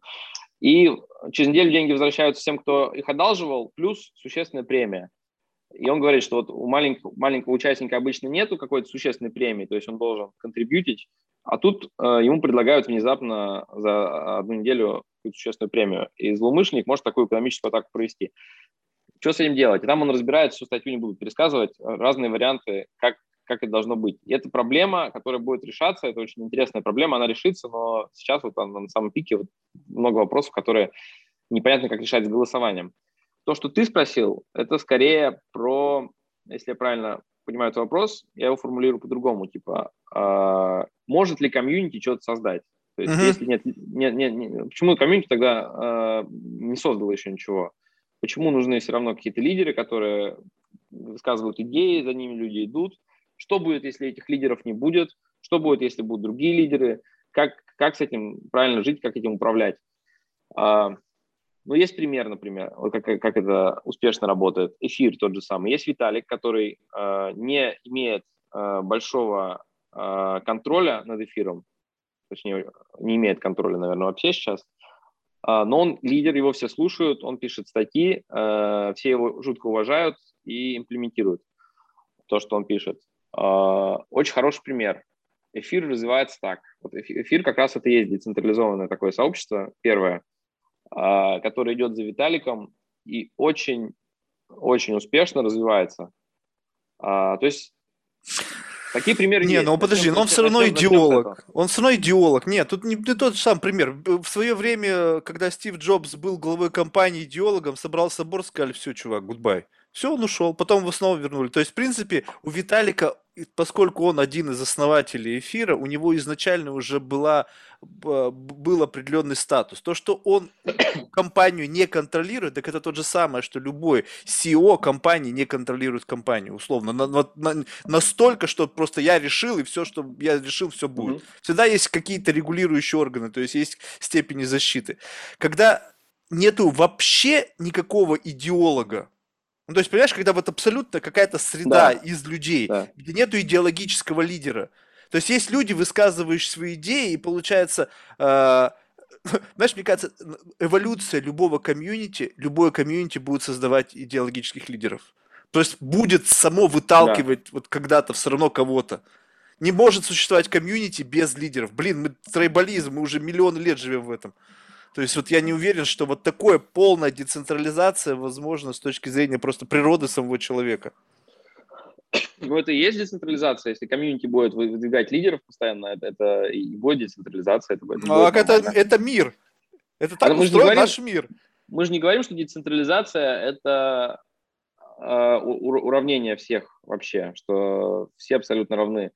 Мы говорим децентрализация как э, способ управления, наверное, да, э, и способ принятия решений. То, что есть какой-то лидер, это наоборот хорошо. То, что лидер появится, то, что есть группа лидеров, э, неплохо. То, что они сменяемы, допустим, и это, это вообще отлично. Мне кажется, ключевое здесь, э, если такое комьюнити появляется, мне кажется, у него должна быть очень здравая идея. То есть, если взять какую-то идею прям маргинальную, которую никто не понимает, никто не разделяет, наверное, шанс на успех, что такое комьюнити будет э, развиваться, невысокий. Если взять какую-то идею, которая все у всех, вот она прям вот на языке была, и, и, и уже технология есть, и уже давно наболел, наболела проблема какая-то, и все понимают, что, что с ней делать, то шанс высок, что, окей, не будет одного лидера, допустим, он на пенсию уйдет или, или там с ума сойдет, а придет другой, который понимает ту же самую идею, разделяет, и, может быть, он по-другому будет двигаться, но комьюнити будет жить. Мне кажется, ключ, ключевая э, вещь, что, надо брать э, миссию или идею комьюнити какую-то очень понятную для всех. Вот ты говоришь, допустим, там, что какая у тебя боль, там, э, банки, там, как они э, там себя ведут. Не, ну это бытовая боль, то есть не то, чтобы это прям, я просто когда с этим сталкиваешься, ты понимаешь, что это несовершенно, то есть не то, чтобы ну, это... Вот если, начал... если взять такую боль, миллион людей, у которых та же самая боль, они тоже это понимают, предложить очень простое решение, очень простую идею, допустим, а давайте не будем нам вообще все решать в мире, но вот конкретно вот эта вот э, штука, если мы ее сделаем, она прям поможет очень сильно всем, и это прям реально круто. И да, да, круто. И вот тогда это может из этого вырасти комьюнити, когда все понимают, и они, они будут конкурировать, они будут говорить, а я могу лучше имплементацию придумать. Нет, я, давай почему, типа. И это, это норм. Э, это хороший вариант комьюнити. Это супер. А вопрос, Вопрос, знаешь, извини, да. что перебиваю, просто я боюсь муть потерять. Вопрос то, что вот если я захочу это сказать, ты сказать, ты кто? Я даже, даже никто не, даже не скажет, что ты кто. Меня не услышат. У меня недостаточный рупор, чтобы сказать, а давайте построим такое комьюнити, и его услышали все те, для кого это боль. Понимаешь, вот тут очень важно, что комьюнити, вот сейчас я даже до меня до, до этой мысли доходит, они создаются вокруг идеи, которую кто-то озвучивает. И этот кто-то уже имеет большой рупор. То есть, mm-hmm. понимаешь, что на самом деле, как бы я сложно себе представить, сейчас, конечно, есть какие-то некие социальные феномены, к якобы которых нету авторов, но я в это тоже очень не верю. То есть вот там какие-то mm-hmm. БЛМ, да, вот вроде как, кто автор БЛМ? Ну, блин, наверное, кто-то есть. То есть, наверное, кто-то кто символику придумал, кто-то логотип нарисовал. Ну, то есть, кто-то ведь это всем какой-то есть government's body, то вот кто вот этим всем процессом mm-hmm. управляет. И получается так, что создание комьюнити всегда происходит вокруг какой-то идеологической ячейки, которая уже имеет большой рупор, и вот тогда они в состоянии вокруг себя что-то сформировать. Вот будет ли эволюция, пойдет ли так, что вокруг боли будет формироваться комьюнити? Вот это интересно. А, согласен. А, то есть ну, нужен первоначальный толчок. Толчок не такой уж и большой рубль тебе надо иметь. Э, тебе достаточно потусить там а, полгодика или какое-то время в группах, в других комьюнити, в Дискорде, там, в Телеграме, еще где-то, высказывать здравые идеи, тебя начнут уважать, тебя начнут слушать, ты, ты, ты всех будешь знать. И вот у тебя рупор есть, на самом деле. А тебе не нужно прям супер рупор, потому что это все из комьюнити идет. Это все идет из Дискорда. А, это первая мысль. А вторая мысль то, что э, эти проекты началось с компаунда, э, такой проект из децентрализованных финансов, по сути, lending и borrowing, э, peer-to-peer, через пул точнее. Э, они начали первое раздавать, у, у, них есть вот этот протокол, они, сделали, он работает, там, там все нормально, он, он абсолютно там цифровой, э, люди им пользуются. Они сказали, «А, давайте мы не хотим владеть, там по разным, наверное, причинам. А, мы владение, владение – это вот эти токены управляющие. Мы эти токены, э, они там что-то продали VC-фандам сначала, что-то там себе оставили, но большинство токенов, они э, сказали, мы раздадим комьюнити. То есть э, у всем, кто пользуется протоколом, всем, кто контрибьютит, там определили, как это они будут делать. Но это интересная идея. А, комьюнити, оно не просто за идею что-то там разрабатывает, пишет. Оно понимает, что если у меня есть хорошая идея, у меня есть э, токенов больше, а есть токенов больше, значит, я, у меня есть власть менять этот протокол, значит, у меня есть какой-то статус, уважение, э, там, еще что-то, еще что-то. Э, и я их вижу, сколько у меня этих токенов э, голосующих, и я как бы такой же уч- участник, как все остальные, даже, может быть, больше, потому что у меня их больше. Вот, и это очень мега зашло, это прям очень зашло, это очень идея. Это не просто участие в комьюнити, это еще и владение этим протоколом. И да, первый шаг это рупор, а второй шаг это контрибьюция и получение части чего-то. Ты, ты понимаешь, что ты часть этого. Да, но э, на самом деле очень интересно. В какой-то мере это же все равно какой-то акционерный капитал, только получаешь ты его в обмен на какой-то contribution, да, то есть вот как-то так. То есть он выражен в конечном итоге то, что ты делаешь, оно какой-то имеет все равно финансовый эквивалент, и они посчитали это и поняли, что если ты делаешь что-то, то ты в перерасчете на вот там, стоимость этого получаешь какое-то количество токенов. То есть, в принципе, как бы они решили... То есть, это попытка Э, э, превратить акционерный капитал не э, в получение его за счет некого какого-то персонального вклада. Знаешь, у меня вот э, как эта идея, когда вот появилась эта вся NFT тема, да, когда через якобы там интеллектуальной собственности можно присваивать какой-то там уникальный номер, да, условно там через этот NFT токен, э, у меня как-то в голове сразу же возникла идея. Ты посмотри, мы же живем в мире плагиата. Ну, то есть, как бы, мы часто используем что-то, да, то есть, э, как бы одно дело, когда это вот мы сейчас между собой, да, тремся, а представь себе, что вот мы что-то сейчас раз бы где-то поместили куда-то, где э, чья-то интеллектуальная собственность, мы ее просто взяли и воспользовались. А ведь посмотри, вот банальный пример, в Инстаграме, знаешь, это фото солнышко на ладошке, его же кто-то придумал.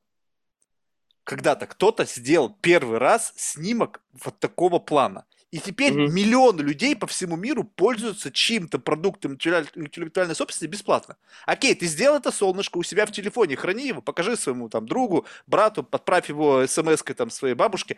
Но если ты захотел его поместить в Инстаграм, извини, заплати роялти. Потому что это публичная площадка где ты потенциально можешь за счет каждого снимка создания контента растить свою аудиторию, получать коммерческое вознаграждение от того, что у тебя там миллионы пользователей. А представь себе, что если бы пошло так, что каждое творение человека можно было бы ну, закреплять и токенизировать. То есть Согласись, сейчас есть машинное обучение. Любая фотография, загруженная в сеть, по сути, может быть идентифицирована и просчитана, что на ней э, изображено, и э, срав, сравнено со всем тем гигантским набором фотографий, которые есть. То есть только ты загрузил, извините, у этого набора снимка есть уже интеллектуальная собственность. И вот если бы общество э, было бы, вознаграждало бы творцов за создание новых идей, и эти люди могли бы зарабатывать на этом, вот это было бы, мне кажется, то как бы общество, в котором как бы, ну, хотелось бы жить. Потому что представь себе, когда великие люди умирают в бедности, там Калашников умер там в нищете, ну условно, да, великий человек, блин, ну не знаю, мне кажется, один из немногих, творение которого знают все, неважно где, будь то это Африка, не знаю, там самая продвинутая там часть Америки или еще где-то. Он должен был бы быть просто триллионером, условно. Вот если бы это, ну, посмотри на этот, э, Глока, да, Family, ну, миллиардеры они что. А почему здесь так? А вот если бы был бы такой инструмент, вот, пожалуйста, технологии эти все есть, который позволял бы закреплять за собой под, не как патент какой-то непонятный, да, где он там вообще, кто, я даже понятия не имею. А мы же все взаимодействуем сейчас с экранами. Мы заливаем контент каждый день. Этот контент может содержать уже следы этой интеллектуальной собственности. И это бы, с одной стороны, как бы многие скажут, вот, а что я вдруг, я вот хочу так, это вот я так же мыслю. Ну окей, ты мыслишь, но уже кто-то так мыслил до тебя, ты же не можешь взять патент и сказать, вот я, ребята, так я то же самое придумал. Какая разница, что этот патент уже существует? Мне эта мысль пришла вчера в голову. Ну, ребят, извините, ты, эта мысль пришла кому-то в голову вчера, и он уже зарегистрировал патент. Все. И тогда представь себе, люди бы могли бы зарабатывать просто за счет того, чтобы они генерили бы классные идеи, которые кто-то мог бы взять, имплементировать. Ну, кажется, нельзя запатентовать идею по этому как раз поводу. И абстрактную идею нельзя, кажется, запатентовать, это немножко не то. Но я понимаю... Ты, ну, не, ну, если, если можно сделать из того, что ты как бы создал не абстрактную форму, а описать ее с точки зрения какого-то концепта, который можно пощупать, потрогать и, и зарегистрировать, а не просто, mm-hmm. как бы, знаешь, вот что-то там пернул там вслух, и это вот, пожалуйста, тебе токен сразу же свалился, который присваивает mm-hmm. какие-то там права на вот это именно высказывание. Ну, во-первых, э, следующая версия iPhone OS, она уже будет твои фотографии за тебя э, просматривать? В курсе? Ты в курсе, да? Нет? В смысле просматривать? А, большое, большое сейчас обсуждение. А, следующая версия а, айфоновской прошивки, кажется, она будет в сентябре. сентябре да, уже, ага. Она все твои фото просматривает искусственным интеллектом и ищет там какой-то предмет, жестокое обращение с детьми или детское порно или что-то такое. И если находит что-то похожее, искусственный интеллект, он автоматически твои фотографии показывает сотрудникам Apple, они в ручном режиме смотрят твои фотки и говорят, «А, это ты голый там бегаешь или это детское порно? Нет, это он голый, просто здесь стоит, нормально все. И э, это большое обсуждение сейчас вызвало, типа насчет privacy, типа, э, потому, потому что, ну, многие считают, что это первый шаг вот, понятно, что...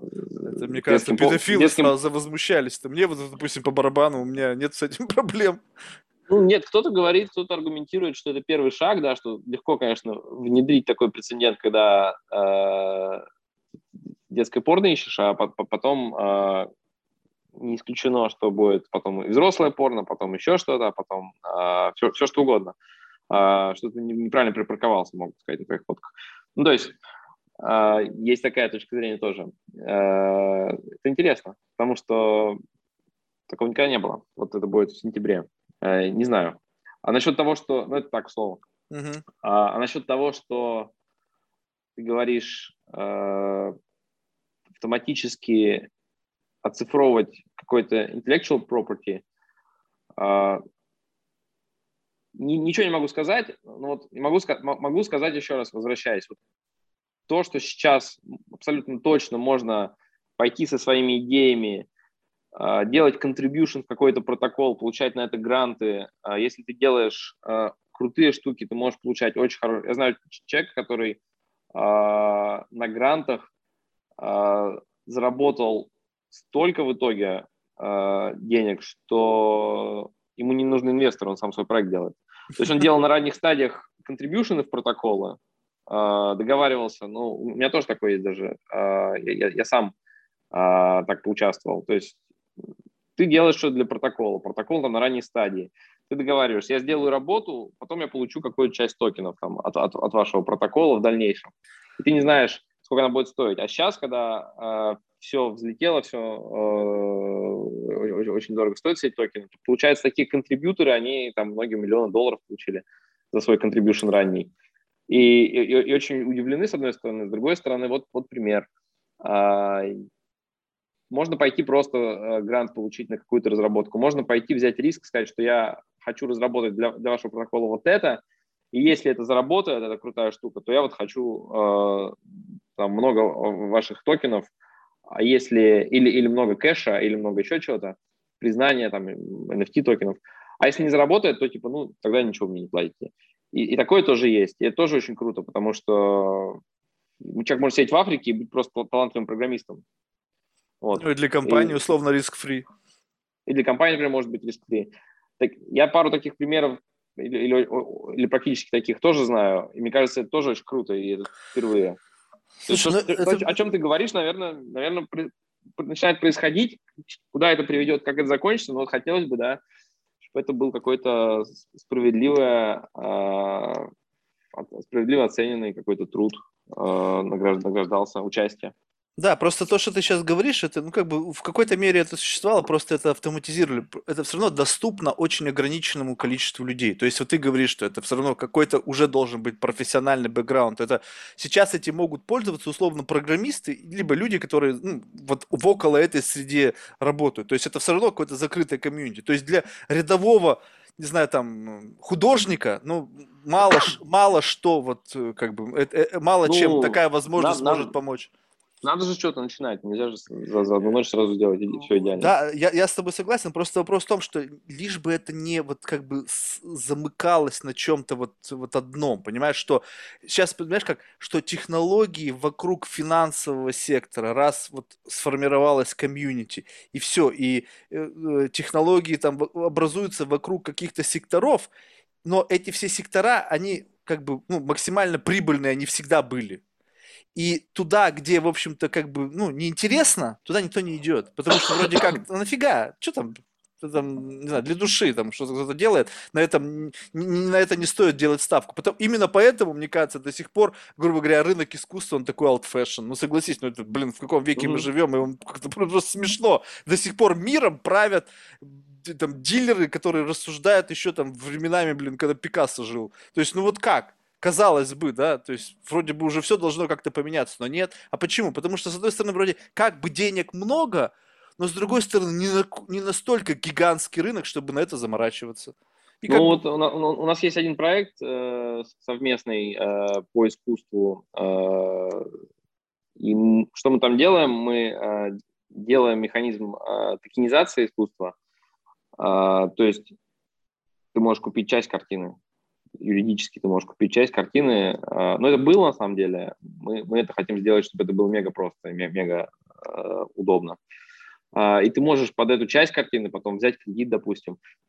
Проблема, например, а, коллекционеров какая?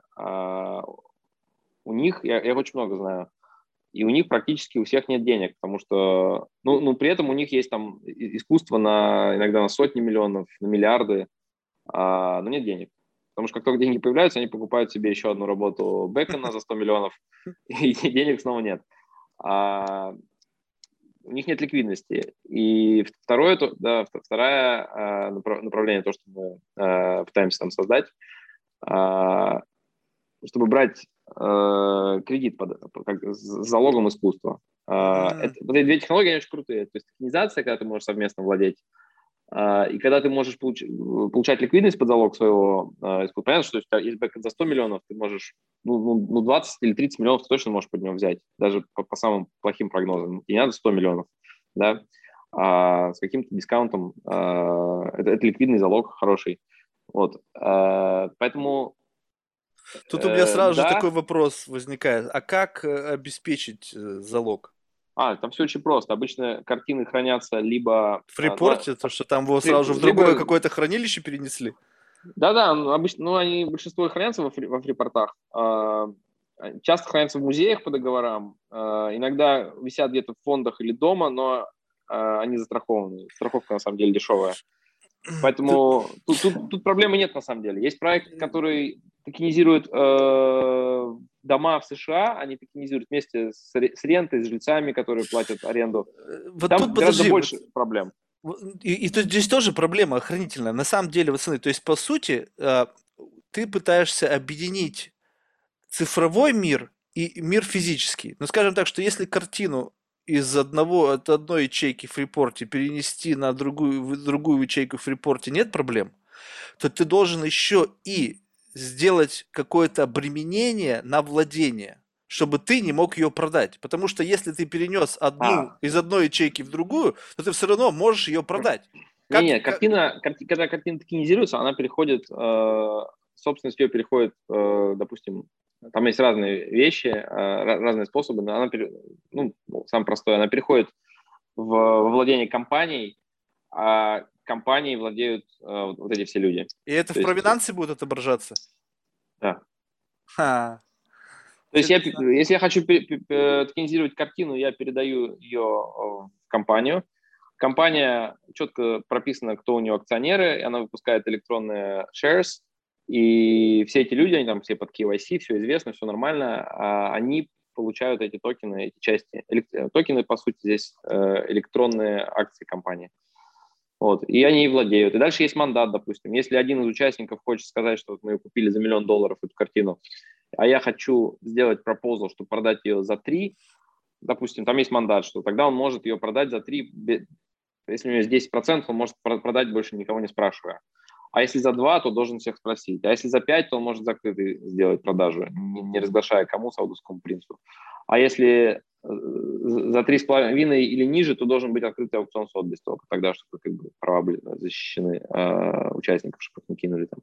Ну, э, э, это отдельный, как бы, у них есть agreement в такой компании, что можно делать, что нельзя, где она может висеть, что они, э, если там 30% или 51% проголосует Э, они могут ее отправить в музей, потому что это повышает стоимость картины. Но собственники не согласятся на такой геморрой. Блин, ты представь себе, ты трясешься просто, ну, арт-бизнесом, это то, с чего мы начинали. Я просто знаю этих собственников в произведении искусства, которые трясутся, там лишний раз показывать не хотят, а тут, чтобы дать кому-то возможность эту картину из фрипорта отправить в музей без его ведома, да он повесится, лучше без денег останется, чем... Ну, за- зависит, зависит, раз, раз, разные есть мнения, но, ну, короче, вот так все возможно, поэтому это, это не такая проблема большая. Это очень круто на самом деле, потому что вот уже началось это создание вот этих э, цифровых копий, да, когда вот есть прям там какой-то набор цифровых данных, там X-ray, там э, дата, там и анализ полотна, там химический, да, для того, чтобы создать вот такой как бы паспорт произведения искусства. И на самом деле уже, наверное, это вот как раз-таки тема будущего, что картины, они будут где-то находиться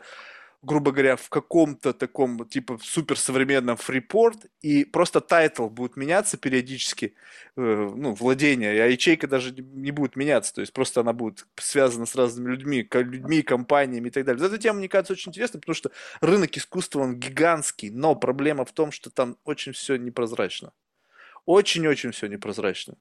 То есть у меня бывали комичные ситуации, знаешь, вот просто реально комичные ситуации. Представь себе, допустим, а, ну, наш владелец, он арт-инвестор, и, значит, приходит э, запрос, что типа вот э, мы там продаем такую-то картину. Ну, там не буду называть автора, чтобы на самом деле, на самом, ну, там цена там в районе 30 миллионов долларов. Мы эту картину продали не так давно. То есть вот буквально там, может быть, там несколько месяцев назад. И кто-то пишет, что эту картину продает сейчас ну, интересно тоже, как бы, понимаешь, что когда тебе продают то, что было твоим, и ты это продал буквально недавно, ты, ну, как бы начинаешь любопытствовать, ну, типа, а как, а можно ли посмотреть, ну, типа, там очень сложно, там нужно proof of funds, ну, в общем, такая начинается история. Я говорю, ну, Окей. И до того доходит, что люди даже едят ее смотреть реально, то есть на просмотр картины, которой нет. То есть, ты понимаешь, вот до, до такой степени ложь на этом рынке до сих пор, вот существует, что даже вот на, до такой степени люди до конца пытаются играть в, эту, в игру, которой они вообще ничего не подозревают, как это вообще устроено. И я надеялся, что с появлением вот этой токенизации, как-то изменения самой специфики владения, потому что все равно, покуда существует какой-то вот бумажный документ, вот с недвижимостью я вообще не понимаю, когда есть какой-то реестр, в котором ты должен зарегистрировать этот э, свой, свой объект недвижимости, и есть какой-то токен, который как-то вообще существует ну, в разных плоскостях. Вот когда моментально ты что-то сделал, и в регистре там, вот в этом бюрократическом, где сидят там люди, это моментально произошла запись, вот тогда это будет круто работать. А покуда это все каких-то два лагеря, существующие как бы вот один в реальном мире, а другой в виртуальном, я как-то очень сложно себе это представляю. То есть, ну, как-то вот вообще не представляется. Ну, вот мы, мы, мы как раз работаем, мой партнер, она как раз коллекционер достаточно э, большой, и в рынке искусства достаточно э, известно. И как раз я эти все проблемы слышал миллион раз и от нее, и от э, там, ее знакомых и партнеров. Э, как раз мы над этим работаем. Я думаю, что рынок искусство – это самый большой нерегулируемый, непрозрачный рынок. Это не, не очень хорошо. Там нет инструментов разделения рисков, там нет тех, тех же самых аналогов деривативов, то есть невозможно захеджироваться. Хотя Сотбис там продает страховки, там гарантии от непокупки ага. картины, если представляешь. Еще, еще что-то, по сути, это есть деривативы. А иногда и подделки продают. А, провинанс большая проблема, да. Ну, мне, мне кажется, Э, я в искусстве понимаю, там, наше партнерство она за искусство отвечает, а я за технологии. Я в искусстве понимаю немного, но если я смотрю на это как э, профессионал рынка, я вижу, что это большой рынок, он э, нерегулируемый, он неэффективный, он непрозрачный, и это можно поменять. Это будет очень круто, если вы измените этот рынок, потому что ну, мне лично очень нравится искусство, и как бы хотелось бы, чтобы этот рынок был более эффективным, чтобы... То есть основная наша проблема вообще в принципе, так вот представь себе, что люди настолько как-то мыслят как-то странно, ну, мне непонятно, что, допустим, если существует такая риторика, что картину нельзя предлагать большому количеству людей, потому что она обесценится. Ты представляешь себе, как, ну то есть вот такое ощущение, что мы живем в двух разных реальностях. Сейчас в Инстаграме чем больше просмотров, тем больше ценность. А тут чем больше просмотров, тем ценность меньше. То есть, понимаешь, логика, она как-то вот мы живем в параллельных мирах, она не существует. Поэтому если будут какие-то решения, которые просто позволят, во-первых, эффективно маркетировать, потому что не будет страха за, там, за то, что не те люди будут этим управлять, э, прозрачно иметь провинанс, иметь возможность э, доказывать достоверность этого произведения искусства за счет создания цифровых вот этих копий всех этих э, целого паспорта этого произведения искусства и так далее. И плюс еще потом продавать, закладывать, не знаю, выводить на IPO, не знаю, вообще что еще можно придумать вокруг этого всего. Это было бы очень здорово. И вот а, а, а, чем, а, а, пару слов, чем вы занимаетесь? Э, ты говоришь, вы связаны с, с искусством? Это вы, нет, вы, это в самом инновации начале... при, приносите туда какие-то? Нет, да нет, это было еще в самом начале, когда мы только-только начинали наш бизнес, у нас просто, ну, как бы основной владелец, он э, как раз-таки занимался продажей искусства. Ему нужно было базу данных построить просто богатых людей, чтобы им предлагать произведения искусства. Мы просто потом трансформировались, поняли, что наша база теперь, она применима к любому бизнесу, то есть авиация, uh-huh. яхты и так далее. То есть искусство просто ну, я с этим, мы вокруг этого выстраивали бизнес-модель и постоянно просто соприкосновение. И эти, эту боль, это она постоянно фигурирует. То есть, когда ты сталкиваешься с какой-то глупостью, непрозрачностью, иногда просто смешно. Ну вот понимаешь, какие системы, да, мы говорили, проговорили, поговорили про банки, про регуляции, про разные страны. Сейчас мы видим э, вообще отдельную категорию. Как это все привести к общему знаменателю? Конечно, это нужно время, да. Конечно, банки в России супер уже инновационные, а рынок искусства он везде инновационный. Здесь криптомир супер инновационный в Европе, в России он не развивается, а где-то вообще он запрещен а, и так далее. Но э, я думаю, что это все со временем будет приходить к знаменателю, поскольку технология очень быстро развивается. Технология – это драйвер. И самое -то интересное, что э, технология ну, согласно там кейнсианству и, и другим теориям, технология тащит ну, экономический цикл, да, то есть э, сейчас экономический цикл, можно сказать, кто-то может аргументировать, что он завершен, э, последний, то есть сейчас большие долги, перегретые акции, э, там все, все признаки того, что технология, которая, допустим, микропроцессорная, мы считаем, тянула за собой экономику, она отжата, выжата, как лимон. А, рынки это подтверждают, а, технологии это подтверждают, уже больше ничего не удваивается и лучше сложно. Но появились новые технологии, блокчейн, а, искусственный интеллект, big data и так далее, которые дадут новый, новый рост. И вот, вот это, мне кажется, интересно. И это может очень сильно поменять многие сектора. То есть, да, моя, моя теория простая. Да, вот есть технология, она, она, она тянет и вытягивает кучу э, других э, секторов экономики, делает перераспределение э, капиталов, э, делает прогресс, делает все более эффективным. Появилась железная дорога в Америке. Она потянула все, не только туризм, а и, там добычу, обмен э, полезными ископаемыми, э, транспортировку разных запчастей там на завод. Короче, все, она потянула все какой-то момент ее отжали, потому что все уже, что можно было э, с ней оптимизировать, оптимизировали. Там пришла следующая технология. До этого там хлопок они научились сортировать, это тоже кучу дало э, толчка разным сферам. Потом еще, еще какие-то технологии. Вот микропроцессоры, когда появились, был такой закон, что все удваивалось, что типа мощность компьютеров удваивалась, там что-то каждый сколько-то там закон был. Вот. И прям видели, как все тащится, появились какие-то e-mail там, а потом они стали более доступны, какой-то интернет они изобрели и, и так далее, и так далее. Сейчас уже все, кажется, что она отжата. Приходит новая технология, и есть очень много к ней вопросов, очень много справедливых вопросов, которые ты задал. Технология тащит да, такие вещи, как DAO сразу появляются, то есть она не, не просто блокчейн и блокчейн, она, она меняет другие об, сферы жизни.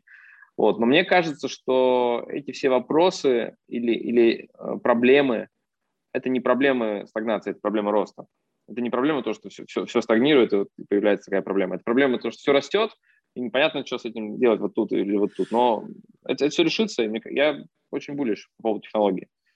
Не, я с тобой здесь полностью согласен. Просто ну, у меня есть такая здоровая доля скептицизма. То есть те технологии, которые творятся там ну, в командах действительно талантливых людей, я просто ну, восхищаюсь этим.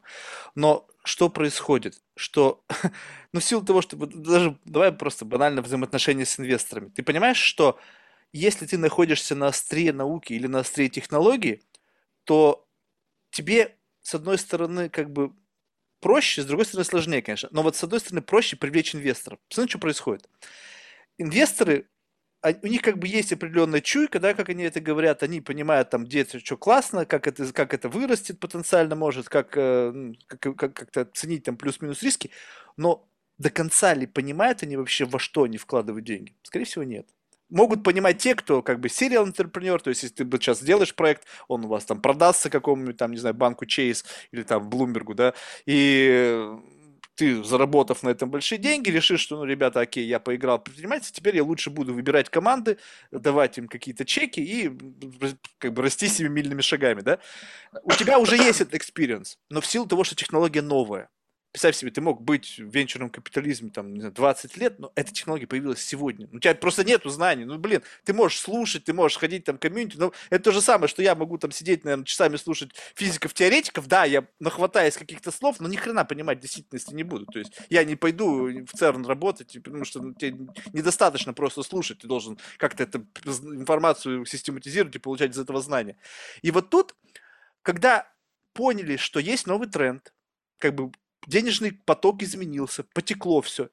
Начинают как пузыри рождаться проекты. Там мы продаем пирожки, и да, мы используем искусственный интеллект.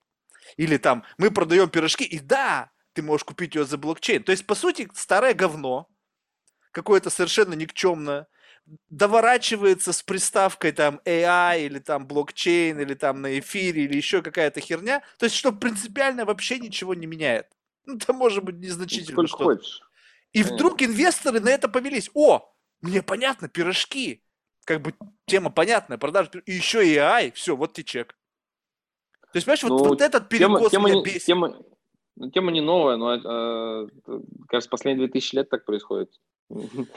Даже по, последний раз доткомы, да, люди приписывали... А, ну доткомы, это вот как раз... Дотком к названию компании, и она сразу помпанула в два раза. Ну ты мне объясни, это было, ну окей, тогда-то были все, ну просто не, не наученные горьким опытом, это была первая история, и люди нет, обожглись. Нет, мне кажется, 2000 лет уже люди обжигались об этом, ну, это ну... классическая вещь, мне кажется, э, э, это как раз было и будет. Это... То есть ты отрицаешь вообще значимость эволюции и значимость исторических ошибок для будущих поколений. То есть мы бесконечно будем вставать на одни и те же грабли, долбиться в одну и ту же стену и, конечно, понять, что, ребята, стоп. Просто сейчас происходит размывание рынка. Я не, я не отрицаю. Я, я, я считаю, что в этом как раз и разница между э, успешным э, деятелем, неважно какой деятель, инвестор, э, там, предприниматель, ну, и, и неуспешным.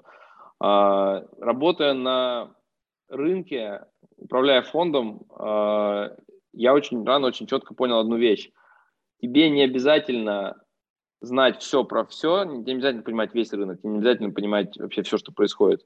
Тебе достаточно понимать там очень узкую часть, 0,00 какую-нибудь там, но ты должен ее понимать. И тогда ты можешь из этого извлечь э, какую-то выгоду. Тебе не надо знать ответ на все вопросы. Я знаю про одну совершенно компанию, я проанализировал полностью по полной программе. Я знаю там каждую вообще цифру отчетности.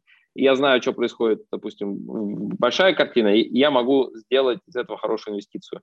Мне не надо знать про другие, мне не надо знать ответ на все вопросы, будут ли повышать ставки, понижать ставки. А, поэтому мне кажется, и, и, надо понимать, что ты делаешь. А, я не отрицаю ни эволюцию, ни, ничего, я просто говорю, что а, всегда было, всегда была толпа. Есть такая книга «Толпа всегда не права». А, на русский переведена даже «Тройка диалог» в свое время. Или, нет, «Толпа всегда не права», называется, или «Эффект толпы». В общем, там основная мысль, что толпа всегда не права. И э, показано на примере 2000 лет. Вот, вот отсылаю к этой книге. Mm-hmm. вот.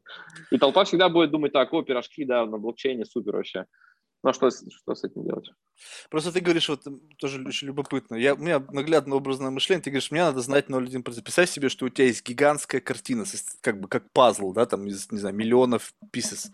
И ты видишь только один, ну или там два. Как ты можешь из вот этого представить, как выглядит картина. Ты там видишь, там может быть какой-то зеленый лепесток, там или что думаешь, а, ну тут, наверное, пейзаж. Раз, открывается, там большой, не знаю, член, и на нем зеленый листик лежит. А тебе мне казалось, надо, что а ты мне видишь... не надо всю картину. Ну, вот, э, мне кажется, э, разные подходы есть. Мне кажется, что не надо тебе видеть большую картину э, всегда. А, точка. Тебе не надо видеть всегда большую картину. Есть, есть от, от, ответ, есть вопросы, на которые ответов нет. Или есть еще вопросы, на которые ответы не знать не обязательно. И это нормально. Слушай, это, видимо, в этом моя проблема. То есть я смотрю, так некоторые, знаешь, мои друзья, они как, как бы так мимо меня так чук, проносятся с невероятным скоростью ну, к, к успеху, а я как-то за ними там на велосипеде или там на самокате хочу, видимо, потому что у меня всегда желание видеть big picture, а им как бы, а, похер ставлю сюда и полетел. И действительно выстреливает. То есть вот, пожалуйста, твой пример, ты как раз-таки сторонник этой же теории. Не знаю, может быть, это, конечно, знаешь, как бы какая-то компенсаторика, если ты считаешь, ну, если у тебя с мозгами как бы не повезло тебе, вот я не, не математик, к сожалению, и тебе все время кажется, что ты вот, ну, многого в жизни не понимаешь, не то чтобы кажется, это очевидно, да, то есть встречаешься с умными людьми и понимаешь, что ты просто, не знаю, дебил. И кажется, все время попытка как бы воссоздать вот эту вот целостную картину, ну, для того, чтобы ты понимал, что ты находишься в какой-то реальности, то есть не, не то, что ты сам себе там нафантазировал, ты живешь в каком-то мире, где там, не знаю, там, не знаю, 2 плюс 2 это 5 условно, а вот хочешь видеть, как оно в действительности. И пока ты с этим возишься, пытаешься в этом разобраться, что-то другое, грубо говоря, там, соединив там 4 точки, уже как-то себе что-то там представил и движется дальше. В этом, наверное, как раз-таки тоже ну, некий усп... задел успеха. У меня, у меня есть такая проблема, да, мне тоже всегда кажется, что я дебил.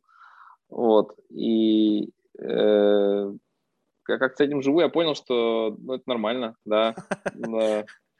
Может быть, было бы плохо, если бы мне не казалось. А потом я еще поговорил с своими многими друзьями, которых я очень уважаю, и я понял, что у них такая же проблема.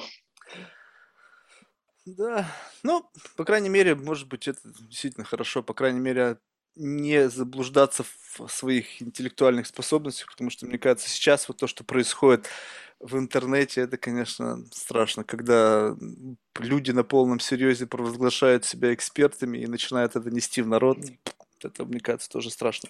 Ну, бог с ними. В общем, я, как бы, знаешь, сторонник все-таки, я люблю технологии, и действительно, как бы здорово, то, что ты сказал, то, что технологии в какой-то мере будут подтягивать под себя экономику. Вопрос в том, что вот и то, что это было 2000 лет, с одной стороны, и как бы мы постоянно идем через одни и те же ошибки, немножечко это начинает пугать. Потому что когда раньше мы играли, не знаю, там, с совочками, там, с граблями, там, с плугом, Сейчас мы начинаем играть с искусственным интеллектом, и совершенно непонятно, вот можно ли в данный момент времени рассуждать, как бы вот используя ту же самую риторику, что ну давайте будем как-то двигаться, а там уже дальше как получится. То есть да, мы признаем несовершенство.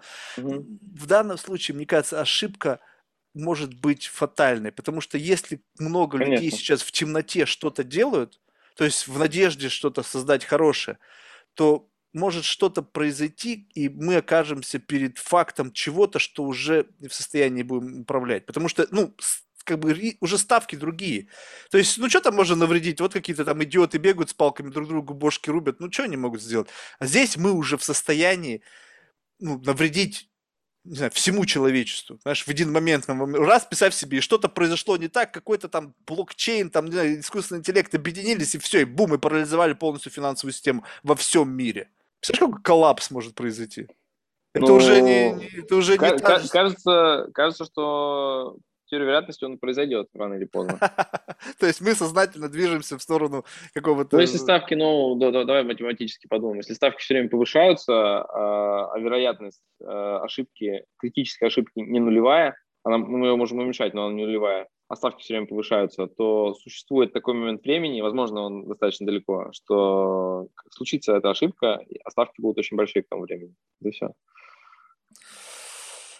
Поэтому вся надежда на вас, на ваши светлые умы, что вы делаете и понимаете, что вы делаете. То есть, знаешь, когда мне страшно слышать от создателей там, не знаю, всех этих рекомендационных инструментов, да, там, social dilemma, еще что, они говорят, что мы не понимаем, как работают алгоритмы, то есть не то чтобы не понимают, не понимают э, природу выбора. И ты думаешь, блин, ребята, вы просто создаете какой-то ящик Пандоры, его кормите, скармливаете в него данные. То есть, знаешь, такое ощущение, что ты, мы, мы в темноте полной создаем какого-то монстра, его там стероидами пичкаем, даем ему больше мощности, больше производительной силы. И вдруг в один момент мы включаем свет, а там такая горилла, блядь, которая, знаешь, ломает стекла, выносит и всех нахер нас сжирает. Вот, вот тут вот как бы все, все же думают о хорошем, я сейчас не сомневаюсь, но, блин, надо как-то вот в этой ситуации быть более осторожным. Вот пример твой. А что ты думаешь про биотехнологии? Я, мне это э, интересно, но я про это ничего не понимаю. Может быть, с кем-то говорил уже? Не, ну то, что... Да, говорил, но тоже представляешь себе, как это тяжело. То есть, мне кажется, с биологами вообще тяжелее всего разговаривать, там вообще какой-то другой микрокосмос. Но а, какой-то такой основной лейтмотив, что тоже, понимаешь, это одна из тех областей, которая будет будет существенный прорыв как раз-таки за счет искусственного интеллекта. И вот здесь, опять же, то есть, с одной стороны, мы можем какие-то решить проблемы такие, знаешь, общечеловеческие, там, не знаю, справиться с какими-то сложными болезнями, э, не знаю, там, начать, э, там, не знаю, там, создавать дизайнерских детей, там, каких-то улучшенных, там, не знаю, себя улучшать. Но в конечном итоге, опять же, проблема того же самого риска, что мы скармливаем машине все наши слабости – Представь себе, что вот, ну, как бы вот просто даже человеческие отношения, два человека, ты начинаешь человеку сливать все свои уязвимости в гигантских количествах. И в какой-то момент этот человек будет нести в себе набор информации, и он будет знать, что достаточно мне тебя тут ткнуть, и все, ты раскис, ты размяк. Это будет, я тебя контролирую, ты мой, я просто могу тебя иметь, как я тебя захочу. И то же самое здесь. То есть, понятно, безусловно... А ты, разв... а ты разводился, да, уже? Я нет. Я даже женат ни разу не был. А у тебя кольцо? А, не, это просто так. Я даже на другой руке, а нужно это должно быть. Не знаю, окей. Не, не, я, слава богу, не был женат и не разводился. И пока не собираюсь. Это, мне кажется, очень тяжело. Я вижу своих братьев, сестер, у них там были счастливые люди. Все изменилось. Поэтому, не, я... Э, это, это не на собственном примере, я просто понимаю, как это работает. Ну, представь себе, когда ты э, скармливаешь машине данные о человечестве, хорошо, если мы не привнесем в машину наше несовершенство, поскольку когда ты uh-huh. кормишь машину, то есть все big data, да, все machine learning. Соответственно, мы учим машину тому, что знаем сами. Ну, то есть все mm-hmm. данные, которые есть у машины, все, это все как бы некая как бы оцифрованная версия человеческого знания. Но мы и знания свое туда переносим, свои несовершенства, свою алчность, свою злобу, свою, свой расизм. Вот сейчас, пожалуйста, предвзятость искусственного интеллекта, да, когда там э, рекомендуется разный тип лечения для людей с разным цветом кожи. Казалось бы, какого хера, да? То есть, ну, блин, но вот там уже есть она, есть. И если появляется риторика, что предвзятость искусственного интеллекта, это о чем говорит? О том, что мы сами, несовершенные существа, копаемся там, где мы сами не понимаем, и наше несовершенство переносим туда. А биотехнологии – это ключ к нашему существованию. Ну, то есть, условно, мы как-то сможем, наверное, выжить, если отключится свет и интернет. Как-то жили люди, да? Но вот если какая-то появится, условно, вакцина, которая просто нас сделает все бесплодными, как там Дэн Браун, да, у него там какой-то один из этих фильмов. Кстати, любопытно, что в книжке и в кино разная концовка. Не знаю, обращал ты, нет внимания? Я даже не смотрел. Ну, в общем, там идея, идея, идея, идея была в том, что, в общем, создан какой-то вирус, человек заботится проблемой там перепопуляции Земли, и что, значит, э, надо как-то что-то с этим бороться, потому что если мы будем так плодиться, то в конечном итоге мы, наших ресурсов человеческих ну, планеты не хватит. И он создал какой-то вирус. Так вот, в книжке этот вирус все-таки вышел на поверхность, а в кино нет. Mm-hmm. То есть, понимаешь, то есть вот как-то так они взяли, и так, не знаю, кто читал, не читал. Вот. И то же самое здесь. То есть мы сможем справиться с чем-то, что может как бы нас э, ну, как бы обезоружить с точки зрения технологий, но если что-то станет с нашей жизнью, все. Поэтому, блин, я надеюсь, то, что все-таки люди как бы отдают отчет тому, что они делают. Потому что иногда бывает в процессе, когда ты как бы какой-то раш, знаешь, вот ты, вау, ты уловил эту технологическую волну, ты уловил эту идею, у тебя, аж ты нащупал вот это, знаешь, что-то в темноте, там, вот, вот туда надо, туда, и тебя это тянет. И ты движешься, и ты ни о чем не думаешь, потому что ты как бы вот, вот ты сфокусирован на этом.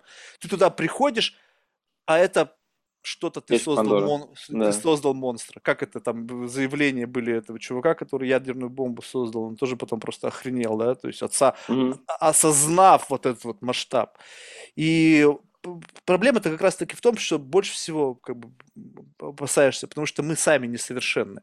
И любопытны такие изящные теории, что такие существенные технологические прогрессы открываются нам тогда, когда мы эволюционно готовы к этому. То есть вот мы когда как, как, как личности созрели, то есть мы дошли до определенного уровня готовности эту технологию взять и с ней начать работать. То есть вот писав себе, я уже как-то говорил об этом, что если бы ядерную бомбу создали бы там, ну, не знаю, двумя, двумя столетиями раньше, когда люди там еще условно, ценность человеческой жизни была, ну, мы бы уже не существовали, нас бы уже не было. Вот тоже нельзя же говорить, обезьяна с гранатой. Почему? Ну что это, блядь, абсолютно непредсказуемый исход. Это может быть все что угодно. И поэтому что-то сверхпрорывное, вот по этой изящной теории, что нам будет открываться только тогда, когда мы сами будем дозревать до определенного уровня осознанности, сознания и будем готовы, э, то есть, как, знаешь, как, как, некий, как некий такой потолок. Вот ты условно растешь, растешь, и вот я могу уже за забор заглянуть, да, там, а вот сколько там я бы не прыгал, но я не вижу, да, дальше этого забора. И вот пока это вот личностный рост там тебя не доведет до определенного уровня, ты не сможешь заглянуть вот за этот забор. Технологии эти не будут открываться. Если это так, то это здорово. То есть это некий такой вселенский механизм самосохранения, знаешь, чтобы мы безумные макаки сами себя не уничтожили. Так что вот. Андрей, спасибо большое. Я что-то тут, знаешь, какой-то улетел опять в конце, ты меня как-то так сковырнул, и все, меня понесло. Мы по всему прошлись. Мы начинали с э, децентрализованных финансовых рынков, прошлись по технологиям, прошлись по всему. Надеюсь, интересно было. Супер. Мне, не, мне лично было очень интересно. Я всегда люблю, как бы, вот, знаешь, вот у меня очень поверхностные знания, и поэтому, если кто-то может мне вот чуть-чуть расширить вот эти вот горизонты представления, а ты сегодня мне таких несколько интересных моментов дал, которые просто стоит записать и даже опять подсветить, и в следующий раз уже, это как степ-бай-степ. Каждый новый гость в, в той или иной теме, он тебе дает вот эти точки опоры, и в следующий раз ты уже как бы на них наступаешь, движешься дальше. То есть вот когда ты абсолютно там ground zero, ты вообще ничего не знаешь. Вот это самое сложное. Поэтому спасибо. Классные у тебя проекты. Желаю успехов. Э, будет интересно посмотреть, чем это в конечном итоге обернется. То есть как будет спасибо. развиваться, там через какое-то время еще поговорим. Слушай, в завершение мы всех наших гостей просим рекомендовать кого-нибудь в качестве потенциального гостя. Вот это как раз-таки Блин, я, я, эстафетную палочку. Я только сейчас понял, что ты про это спросишь. Не, не, подумал ни про кого. Можно, ну, надо кого-то, кого бы я хотел послушать сам, да? Это, знаешь, тут больше вопрос э, как бы того, как человек на тебя повлиял. Ну, то есть вот э, как бы не, не а, просто хорошо. взять человека, выхватить из какого-то медиапространства, а вот именно кто-то, кто какой-то вот в тебе, что-то в тебе поменял, как, как-то заставил задуматься, еще что-то. А можно человек, который, с которым я не знаком, который поменял, но не знаком? Без разницы, но... без разницы. Давай, ты, тогда тебе пожелаю удачи, чтобы он э, согласился.